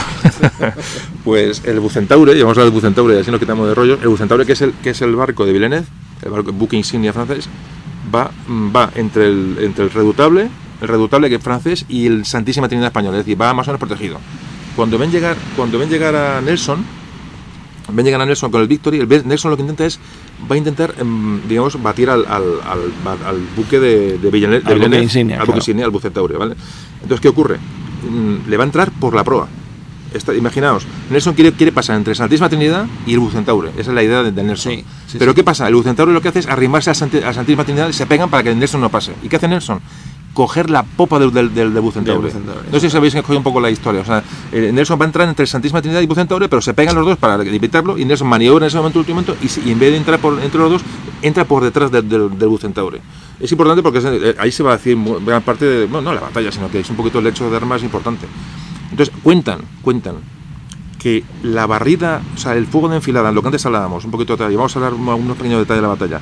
El fuego de enfilada del, del Victory de Nelson sobre el Bucentaure de Villeneuve es aterrador, no, mucho más que aterrador. catastrófico. Pero catastrófico. O sea, bueno, pues eh, eh, cuando eh, Nelson pasa mm, por la popa del, Bu- del Bucentaure de, de Villeneuve, la andanada, la andanada que lanza va a matar prácticamente a 200 hombres. 200 hombres de una tripulación de unos 900 aproximadamente, Bucenta- el Bucentaure de, de Villeneuve, va a matar a 200 de una pasada.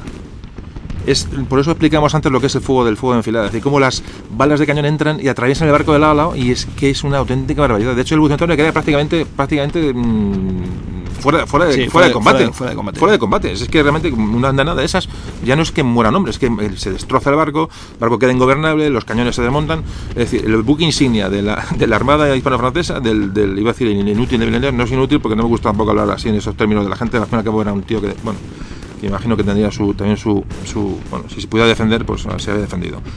Eh, quiero decir que, que, bueno, realmente un inepto seguro, eh, seguro. Pero hay que hay que del Bucentaure. Mm, entonces quedó mm, detrás, el, del- al lado tenía el, Santísima, el de Santísima Trinidad, el Banco Español de Cuatro Puentes. La palabra de Santísima Trinidad era, eh, se le llamaba, bueno, era, era, era mm, Pérez Galdós, le Se llamaba llama el, la, la catedral, ¿no? el Escorial de los Mares, eso, el Escorial de los sí. Mares le llamaba Galdós, ¿no? Al- Sí, sí. el- fijaos, era el barco, como antes comentaba Crisanto, el barco más grande del mundo. Tenía 140 cañones. Cuando el Victory, que era el barco más grande inglés, tenía 100. Sí. 100 el Victory y el, el Santísima Trinidad 140, 140. cañones. Y los es- ingleses están obsesionaditos por, por, por llevarla a Sí. Inglaterra. Pero obsesionaditos. Desde la batalla de San Vicente. De San Vicente. Sí, sí, sí. Que era un barco de cuatro puentes. Imaginaos lo que son cuatro puentes. O sea, cuatro, cuatro mm, pisos de cañones. Tenía 140 cañones. Pero eso era una auténtica barbaridad. Por lo visto, era, luego era, no era muy, muy, muy manejable, ¿no? Sí, Eh, era lento, claro. Está hecho un poco a lo bestia. Pero entonces tenía problemas de, navega- de, de- de navegabilidad. A veces inundaban las, las partes de abajo porque cuando se escoraba mucho. Claro, sí, con, Bueno, viento, con viento fuerte sí, no podías utilizar ar- la artillería de, la artillería de abajo porque estaba de, la primera porque se inundaba, porque se inundaba. se inundaba, sí, sí. O sea, era un barco que se hizo, se hizo un plan y dice, bueno, nosotros somos, somos más, más, mm, es más burros que nadie, ¿no? Sí, pero imponía un montón. Pero imponía, claro que imponía. De hecho, era, bueno, era un poco el- el- la obsesión de los ingleses era, era coger a Santísima Trinidad. Pues en- a raíz de esto ya empieza, empezamos la batalla. En Santísima Trinidad acuden a Rulla ayuda del, del Bucentaure. El Redoutable, que es otro barco francés que va detrás del Bucentaure, es el que entra en combate con el Victory. Y muy rápidamente se va a producir la muerte, la muerte o la herida de Nelson, ¿no? Sí, la, Crisanto? la- herida mortal. La herida mortal. Eh, De, de- de un tiro de. De redoutable, de- ¿no? de redoutable, sí, Sí, uno de sí. los soldados de infantería que van, que van en, los, en los barcos eh, franceses y españoles. eh, desde una altura determinada, pues eh, un disparo perdido seguramente, Mm. pues le, le alcanza en la, en la espalda. Y es una herida mortal. O sea, yo creo que él, él- él lo sabe. ¿eh?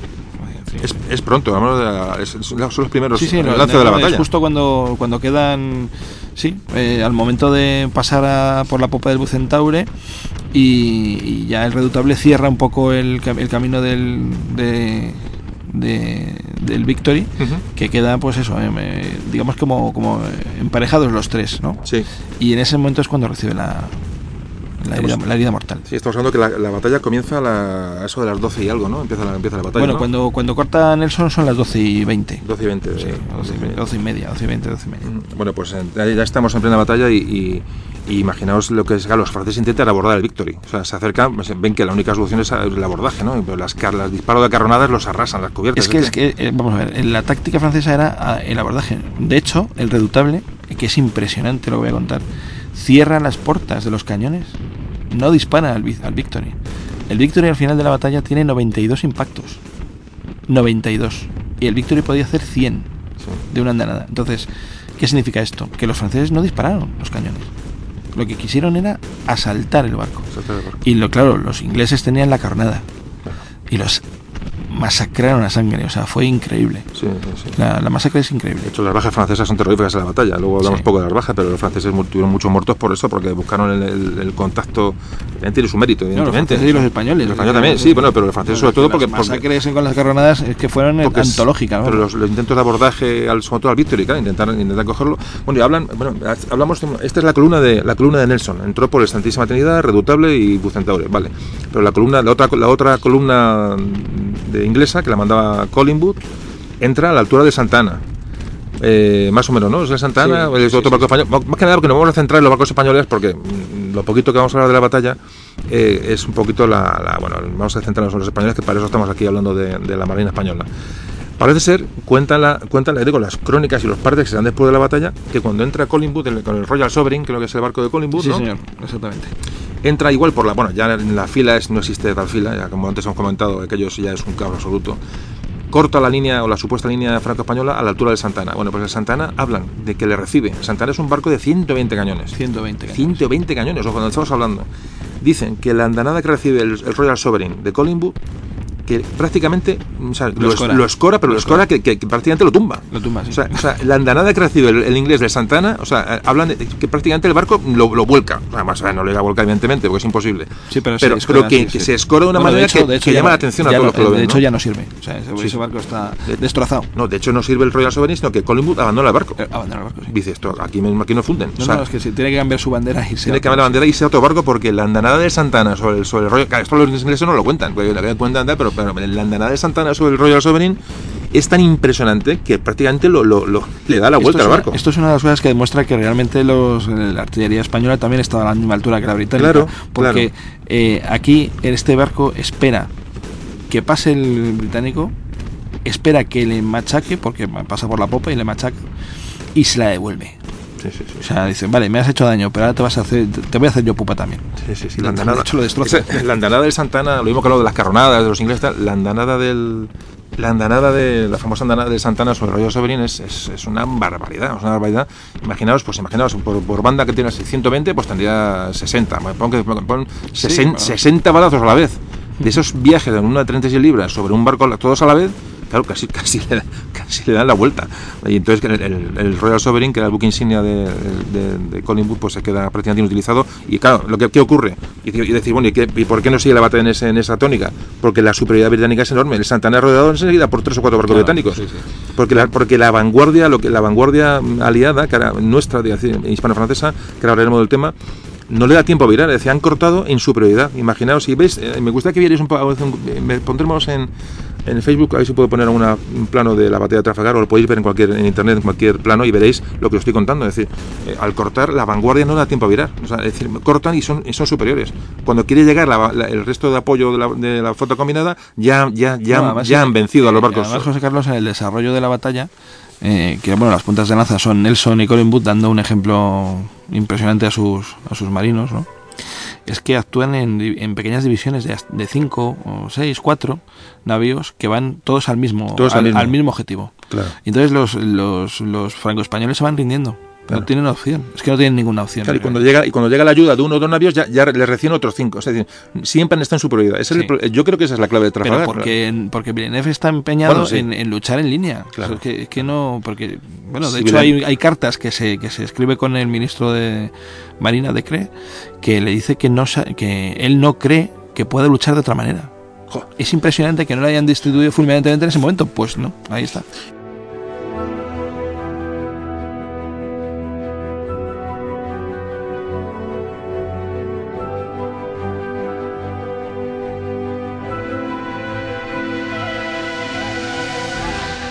Porque es cierto que Gravina le pide actuar en actuar en solitario. Independiente. Independiente. De hecho, la, la flota combinada eh, evoluciona en cuatro, en cuatro divisiones. ¿no? Sí. Eh, vanguardia, centro y retaguardia y la división de, de, de Gravina que, que era de observación y que ci- precisamente estaba para estas cosas, porque además es que el español insistió enormemente en, en- en combatir, de, de tener la posibilidad de, Sí, tener, tener eh, bueno, pues elástico. for- de forzar exactamente donde, donde hiciera falta. ¿no? Mm. Y, eh, Y cómo obedece, Villeneuve- ¿no? Y Villeneuve- cómo obedece Gravina, Es, que ¿no? es impresionante. Y Villeneuve se lo, se lo niega.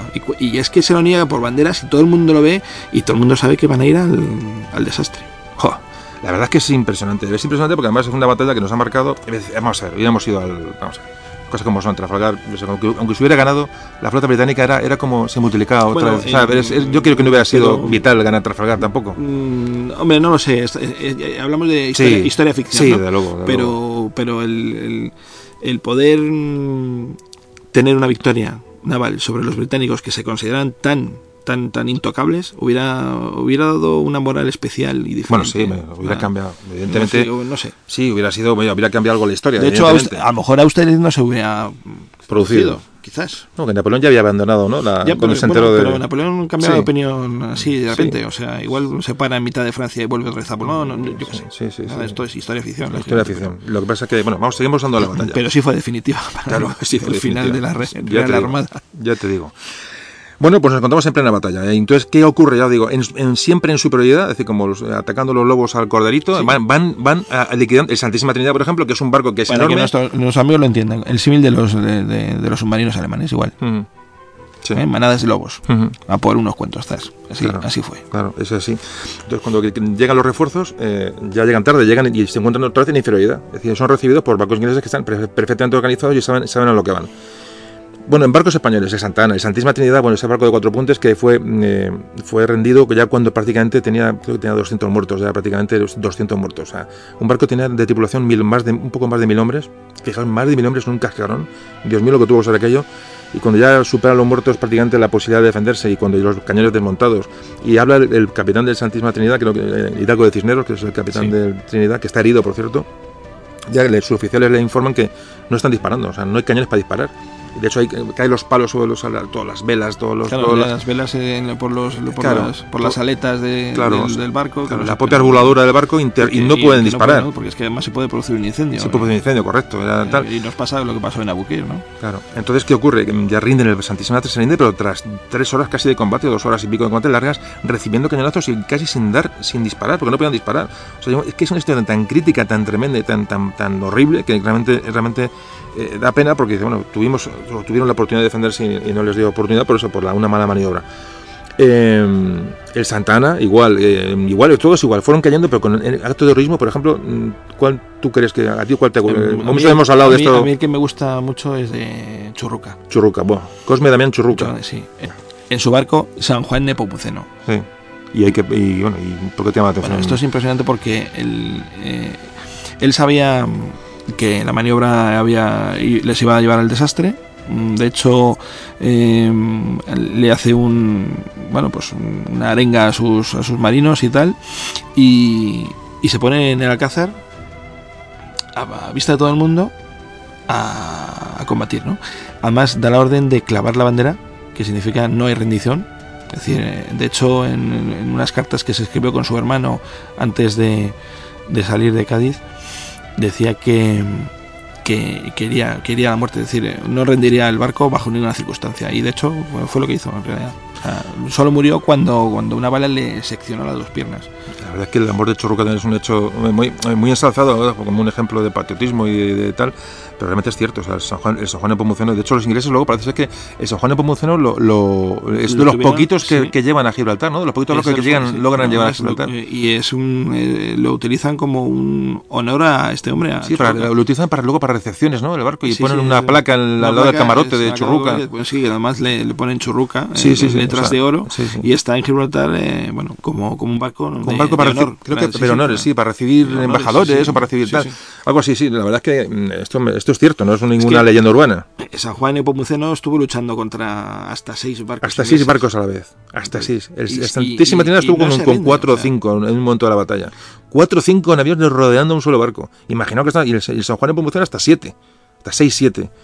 Buah, qué horror. Es que, es, es que, claro, es que es imposible de... de- Y con la bandera clavada, que eso es muy significativo. Y bueno, pues vamos hablando un poco de la fase de la batalla. Si os doy cuenta, bueno, ya vamos a hablar un poco también de un, de una- un tema que, es, que siempre se habla mucho, y es hay una, una parte, lo que era la, cuando viera, cuando viera la escuadra de Villeneuve, eh, toda la, la combinada, la, lo que era la retaguardia, ahora es vanguardia, que es la famosa, la famosa escuadra de, de, de Dimanois, ¿no? Dimanois, Eh, Dumanoir, Dumanoir. Dumanoir, ¿eh? Sí, Dimanois. eh, españolizado Dumanoir. españolizado Dumanoir.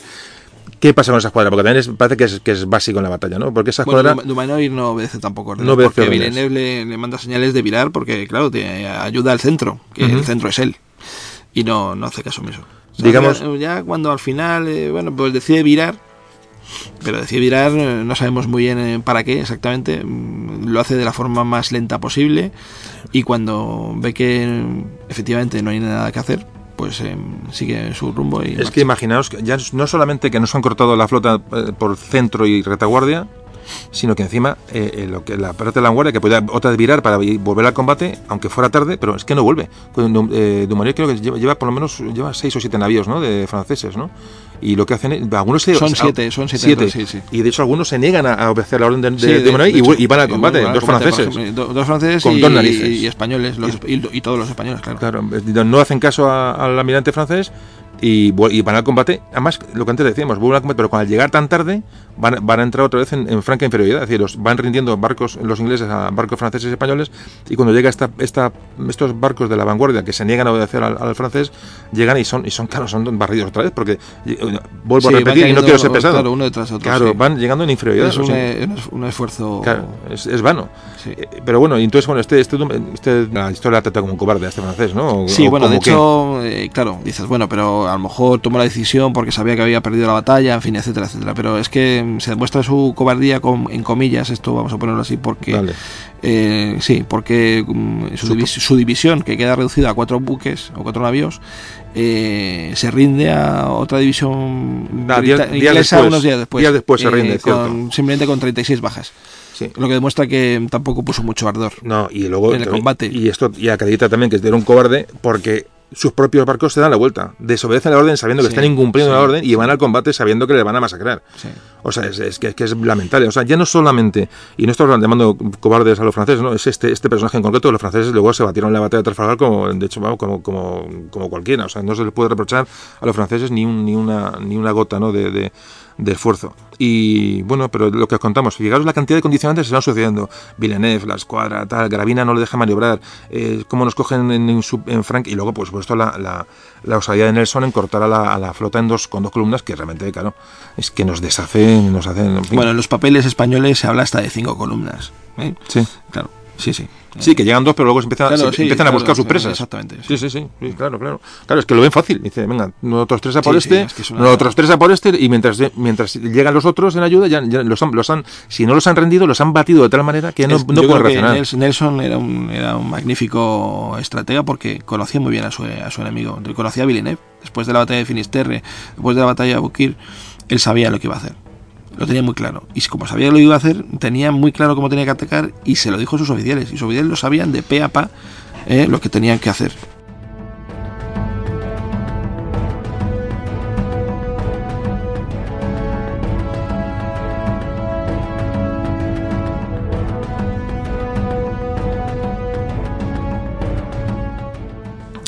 Bueno, pues esta es la cuestión y vamos ya llegando al final de la batalla. Ya digo que hemos, hemos, hablado un poquito muy por encima, pero yo creo que es suficiente y al que quiera documentarse más, tiene mil obras para leer. Que podéis elegirlas. Mmm, hay mucho sobre Trafalgar, afortunadamente. Ha sido el, el, el, 200, o sea, el, segundo centenario hace poco y hay, hay mucha bibliografía. Tenéis novelas para leer fáciles, libros de ensayos maravillosos y a ver si me acuerdo igual en, en, en Facebook os pongo algún tipo de, de, bibliografía para que para que lo veáis y podéis leer porque vale la pena la verdad que es, es siempre, vamos a ver, estamos hablando de derrotas pero pero es, que es, quizás son lo que más mm, lo que más hay que destacar, ¿no? La gente que fue derrotada, porque realmente las victorias pues, son, son más fáciles. Es que es una es, es curioso Trafalgar, es, es una derrota heroica, es un, sí. Mm, no sé, es, eh, es, el fin, es que es el fin de un que, imperio. Es, que, que, es el fin de la... es, sí, pero, pero que, que, no queda como la derrota de San Vicente, que San no. Vicente mm, son cuatro barcos los que se pierden, que no se pierden nada en realidad, uh -huh. y es como que no, uff, qué mal. Y en cambio, la de Trafalgar, que es una derrota brutal, mm, con miles de muertos y, y que desaparece la Real Armada casi por completo. No, no, es que desaparezca, pero, pero, pero bueno, que sí. queda muy desorganizada y muy mal. Se queda sin eh, es como si, bueno, uh, muy heroico, muy, muy, todo muy ensalzado, en fin, se, se, se volcó el, el, el, Estado con las, con, los, con, con, las víctimas, ¿no? En fin, fue, fue tremendo, es una cosa impresionante. Bueno, pues ahora prácticamente hemos llegado al final de, de, de, de la batalla y, y, bueno, y me gustaría dar las gracias a Crisanto. Hombre, gracias. Pero muchas gracias y, y, espero verte por aquí otra vez. Sí. Te espero, te espero con Lepanto. Por favor, que eres otro que, eres otro que te, te gusta. Le digo que, que, Crisanto es una persona que sabe de verdad mm, muchísimo. Además, bueno, ha contado. Bueno, es que. Ya digo, se ha, se, ha estado, se ha, estado, reprimiendo porque sabe mucho sobre el tema, se ha leído mucho, ha investigado. No solamente el, el historia, o sea, no es la persona que lee libros de otros, sino que ha investigado, ha, ha ido a ver documentos, ha elaborado, ha elaborado teorías propias en el libro que este que os digo que, que tiene escrito y que no ha editado.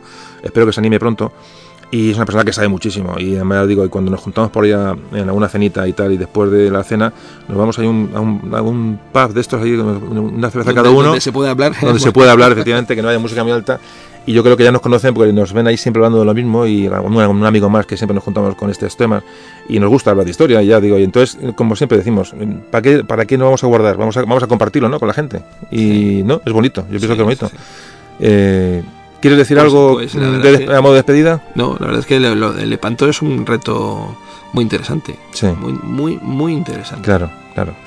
Lepanto es una batalla muy más que es en el, el entorno histórico pero bueno esa, de, Lepanto, de, Lepanto lo haremos. Ya. pues bueno a modo de no sé una reflexión sobre Trafalgar. Te ocurre algo ya y yo ahora, yo ahora seguiré ya acabaré más eh, acabo ya remato el programa con las bajas con los, las, las conclusiones. Ya eso me quedo yo a hacerlo eh, eh, pero antes de hacerlo mmm, ¿Qué se, ¿Qué se, te ocurre? Yo creo que Trafalgar significa, eh, por eso decíamos hace un momento que fue una cosa increíble la derrota, o, magnificar esta derrota como heroica y tal, porque es que mmm, es donde surgen o se ven todos los valores hispánicos en realidad, estoicismo, mmm, valor, heroísmo, eh, sacrificio, y, y, disciplina, porque, y disciplina, porque sí, sí, sí, los... es decir, disciplina es decir absoluta, es decir, sabemos que vamos a ellos los crimen luego en sus bueno, partes de guerra. Es estoicismo total, español. Que, es, que, que, allá vamos. Sí, sí, sí, vamos a una muerte vamos, segura y pero vamos. pero vamos. Bueno, pues sabemos que tal, pero ahí que estamos. Ah, es increíble. Vamos a, es, a partirnos la cara y es que, es que es increíble. Realmente de Trafalgar trasciende un poco, trasciende un poco otros temas y por eso quería tratarlo hoy. Y, bueno, yo creo que, que más o menos ha podido quedar la cosa, la cosa eh, clara para todos. Pues Crisanto, lo dicho, eh, muchas gracias. A ti. Y de verdad que te espero con Lepanto o con lo que se nos vaya ocurriendo. No, la idea no es, no es del podcast este no nos trae mucho invitado, porque, pero cuando tengo un amigo que sabe y además me encuentro a gusto con él y tal, pues, pues ni, ni lo dudo. Y espero que, ya te digo, que nos acompañes en otro, en otro viaje, sí, sí. otro viaje a la historia de España. Con mucho gusto. Pues muchas gracias. Gracias a ti.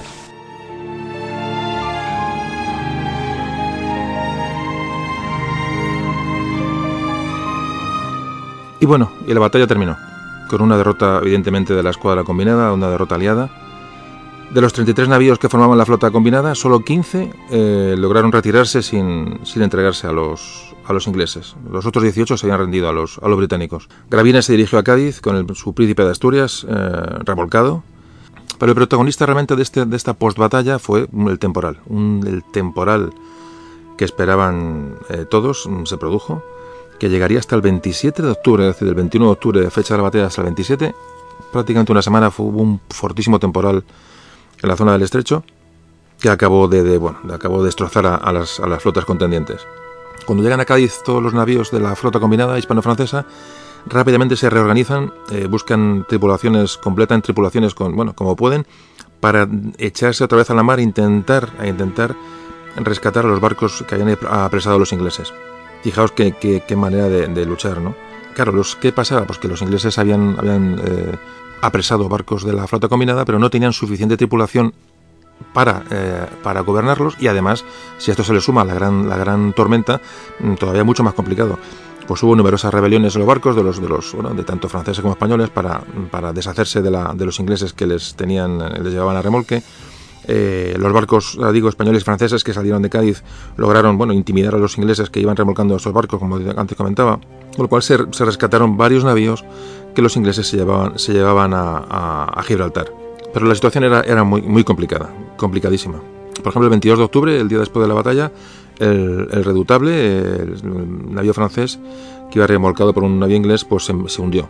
Ahí murieron muchos marineros heridos que no se pudieron trasladar, como pasó con el Santísima Trinidad, pues no dio tiempo a sacar a todos los heridos del, navío y se hundió, se hundió con ellos. La verdad, verdaderamente triste la situación y, realmente escalofriante.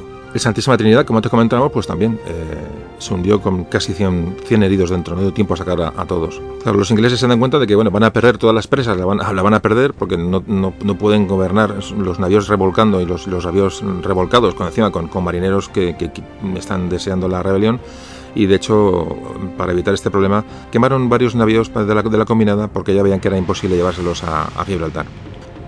Bueno, pues esos, navíos españoles que salen de Cádiz para intentar rescatar a sus, a sus compañeros, por ejemplo, el navío El Rayo, el San Francisco de Asís, el San Justo, el Montañés, bueno, se dirigen, ven, avistan al Santana, al Santana que está siendo remolcado por, por navíos ingleses hacia, hacia Gibraltar.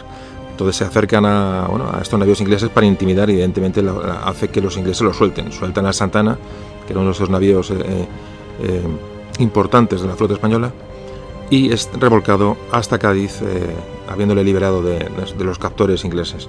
Hay, que decir que muchos de estos barcos a la vuelta encallaron en las costas de toda la zona de Cádiz. La verdad es que pues, meternos en detalles es un poquito ya complejo porque, porque llevaba mucho tiempo, pero, pero realmente fue, fue terrorífico. Ya digo, después de la batalla, con el agotamiento de las tripulaciones, con los barcos en mal estado, prácticamente navegaban bajo mínimos, pues a la vuelta, eh, con, el, con el gran oleaje, muchos fueron contra, contra, la, contra la costa. Bueno, después de los 18 barcos que los británicos capturaron, eh, tan solo llegaron a, llevaron a Gibraltar cuatro. Entre ellos el San, Juan Nepomuceno y el San Ildefonso, más dos, más dos franceses. ¿Qué pasó después? Bueno, pues que el almirante Rosilly eh, llegó a Cádiz. El almirante que iba a sustituir a Villeneuve llegó a Cádiz el 25 de octubre. Y se encontró, pues eso, imaginaos con lo que se encontró en Cádiz, con los restos de aquella increíble escuadra, eh, se encontró con que solamente cinco navíos estaban en condiciones de, combatir. Así que decide quedarse allí bueno, y, esperar órdenes de Napoleón.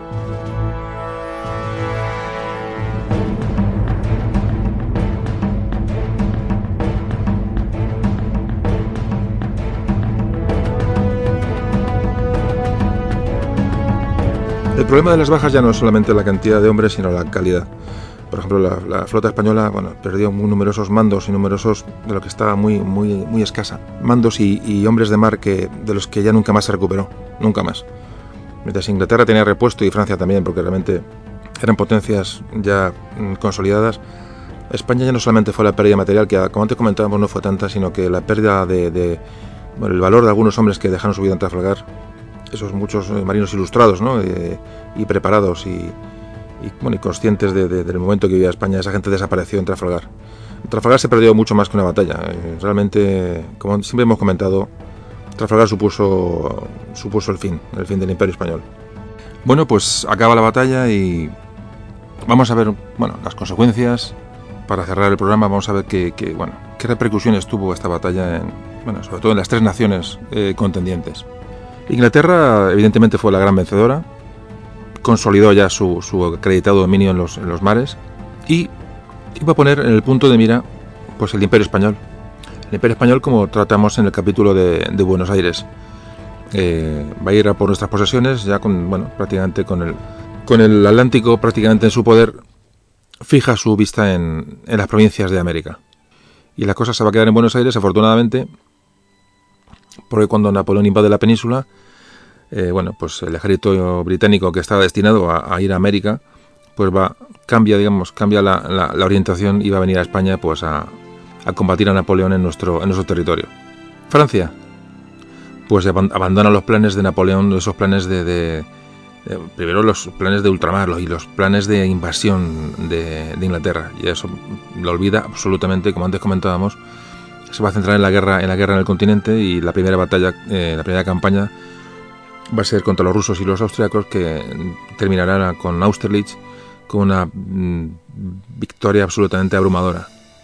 La Marina francesa tenía mm, prácticamente 100 mm, navíos y unas 50 fragatas, es decir, que una, una flota muy numerosa, pero flota numerosa que no iba a ningún lado en comparación con la, con la británica, con lo cual, bueno, los planes marítimos de Napoleón quedan absolutamente en un segundo plano. Ya nunca más volverá a usar su flota Francia en una acción decisiva.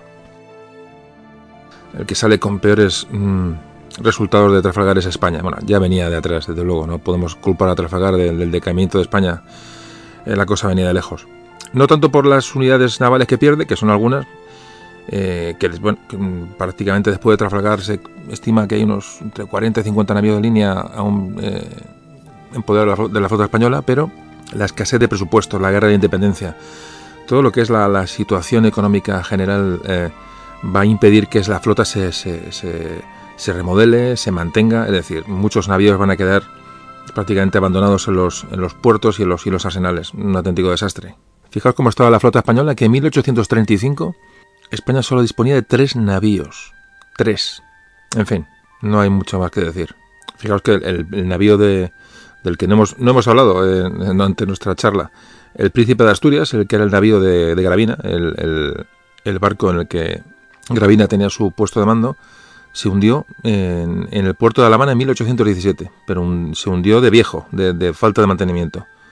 En Trafalgar, bueno, como antes también comentamos, se perdieron, eh, se perdieron hombres, se perdieron científicos, se perdieron hombres ilustrados. No fue, solo, no fue solamente la derrota, la derrota material. Y bueno, y como muchas veces hemos, hemos comentado, Trafalgar marca definitivamente el fin del, el fin del dominio español, el fin del imperio español, eh, lo marca Trafalgar. Es una fecha que, tenemos que guardar en nuestra memoria como, bueno, hay un antes y un después. La falta de una marina va a provocar una desconexión con América, va a provocar los inicios de los movimientos de, de emancipación en América. Bueno, pues va a comenzar la guerra de la independencia en España, como todos sabéis, a partir de 1808 se va a producir el levantamiento del 2 de mayo en Madrid, que va, bueno, va, a, va a ser el detonante ¿no? del movimiento a nivel nacional. Y casualmente, eh, bueno, como hemos hablado antes, la escuadra francesa que, llega otra vez a Cádiz, después de Trafalgar, hay muchos barcos que llegan a Cádiz, están ahí anclados. Y en el momento que se producen los hechos del 2 de mayo, eh, la, flota, la flota francesa es, es mm, obligada a capitular va a quedar, y va a quedar en manos, en manos españolas y mm, debido a esto es cuando mm, se produce la batalla de Bailén. Es decir, el ejército que va hacia el sur, hacia Andalucía, la misión de, Dupont es, eh, liberar la flota francesa que hay en Cádiz. Y por eso baja Dupont de una manera rápida a intentar, una, una ocasión, operación relámpago, liberar a los franceses que hay eh, prisioneros en Cádiz por los españoles, puesto que ha habido un cambio, ha habido un cambio de alianzas absolutamente traumático hemos pasado de estar aliados con los franceses a, después del 2 de mayo, mm, detectar que aquello es una invasión, que aquello va a ser un engaño y automáticamente pasamos a, bueno, a, estar, a estar contra ellos. Bueno, pues este viaje, esta campaña de, Dupont hacia el sur, se produce eh, para liberar a la escuadra francesa en Cádiz y va a dar lugar a la batalla de Belén, que supone una victoria de las tropas españolas sobre los franceses. Bueno, pues Bailén va a, dar lugar a, bueno, a ya una invasión de Napoleón en persona de la península ibérica, y la guerra de independencia se va a generalizar. Se va a nombrar a José I como rey de España, se va a quitar en medio a los dos eh, peleles, o bueno, peleles y algo más de Fernando VII y Carlos IV. Eh, comienza un periodo pues ya oscuro en adelante de la historia de España, muy oscuro. Pero ya es parte de la guerra, es parte de la guerra de la independencia. Y bueno, vamos a terminar eh, con este capítulo de Trafalgar, pues analizando un poco la situación muy por encima. fijaos cómo cambian las cosas. Hemos estado de aliados de Francia, hemos pasado a luchar contra ellos. Ahora todo mm, con una convulsión terrible se cambian las tornas y ahora somos enemigos de los franceses tras, eh, tras el 2 de mayo, tras Bailén, enemigos de los franceses con los que acabamos de luchar en Trafalgar mano a mano, y aliados con los ingleses que mandan un ejército a la península, el famoso ejército de Wellington. Es decir, fijaos, somos, bueno, esos cambios ya, ya mm, de ellos, de esos cambios se deduce en qué situación estamos. Muchas veces cuando se ve, se ve la historia de lejos, dice, bueno, ¿cómo es posible que fuéramos aliados de Francia, luego enemigos, luego otra vez amigos? Los, ingleses nos acaban de vencer en Trafalgar y al poco tiempo los tenemos en un ejército que nos, que, de aliado en, en, la península. Desastroso, desastroso. Realmente la época es mm, horrible. Y luego si juntamos bueno, si juntamos todo esto, la tradición de, de Fernando VII y el futuro que nos aguarda a principios del XIX, la cuestión realmente se pone negra. Pero bueno, pero es la historia de España y, y hay que contarla, hay que contarla y bueno, asumirla y punto, no hay ningún problema. No hay ningún problema, lo único que, digo, es una época tan difícil de entender, el cambio de alianzas que si no se explica un poco con detenimiento, pues nos podemos perder en, estos años, estos pocos años que la cosa se, se, pone, se pone muy difícil. Y bueno, pues vamos a terminar. Eh, Trafalgar. Las bajas fueron tremendas. Fueron eh, españoles cerca de unos 1.200 muertos. Como, bueno, como luego mmm, se intenta rescatar los barcos, como el Santísima Trinidad. Los ingleses los, lo tienen, ya digo, están obsesionados con su captura al final. Lo capturan, evidentemente, y mientras lo revolcan, pues el Santísima Trinidad se hunde, ese, ese escorial de los mares. Ese navío de cuatro puentes se hunde, pero fijaros que lamentable, no da tiempo a sacar a los heridos que hay dentro, heridos muy mal heridos y se hunde con casi 100 hombres dentro, de, en medio de la tempestad. ¿no? De, de, los revolcadores ingleses no pueden, en fin, se tienen que deshacer de él y el, y el navío se hunde. En algún lugar de, la, de cerca de Cádiz, pues por ahí andará el, el, el Santísima Trinidad, ese, ese, ese, buque enorme. La cantidad de, ya digo, el sufrimiento que pasó aquella gente. Franceses tuvieron también muchas bajas, cerca de 3.000 bajas de muertos. Los ingleses, unas 600, 600 muertos. En fin, de, luego hay que decir que, que lo, los heridos, muchos heridos morían después, pero bueno, que murieron pues todos bueno, luchando por su país, por su bandera y por su supervivencia, porque realmente Inglaterra se jugó mucho, se jugó mucho en, aquel, en aquella batalla, muchísimo. Y bueno, esta es la historia, así de triste, batallas, guerras, pugnas. Y para cerrar Trafalgar, pues como siempre decimos, eh, pues hoy hemos hablado de todos estos hombres. Churruca, de Gravina. Gravina, por cierto, murió poco tiempo después de la batalla a causa de las heridas. Muchos hombres que estuvieron en la expedición Malaspina murieron en Trafalgar, marinos ilustrados, pobres hombres de la costa, pescadores, eh, gente que se, se, alistó allí, como antes hablábamos, eh, son igual de importantes. La gente dejó allí su vida, lucharon aquel día y bueno, y encontraron allí su fin. No tiene mucha más explicación. Eh, a esta gente le hemos dedicado el programa, a los marinos españoles, a, esa gente que no hace tanto tiempo, pues les tocó vivir aquella época, sin más. Y como siempre decimos, eh, nuestro recuerdo, nuestro respeto y con este programa hemos querido rendirles rendirles un homenaje creo que muy merecido, muy merecido. Vivieron una jornada de las más mmm, memorables de la historia de España con toda seguridad. Y hasta aquí hemos llegado. Os espero en un nuevo programa. Memorias de un tambor.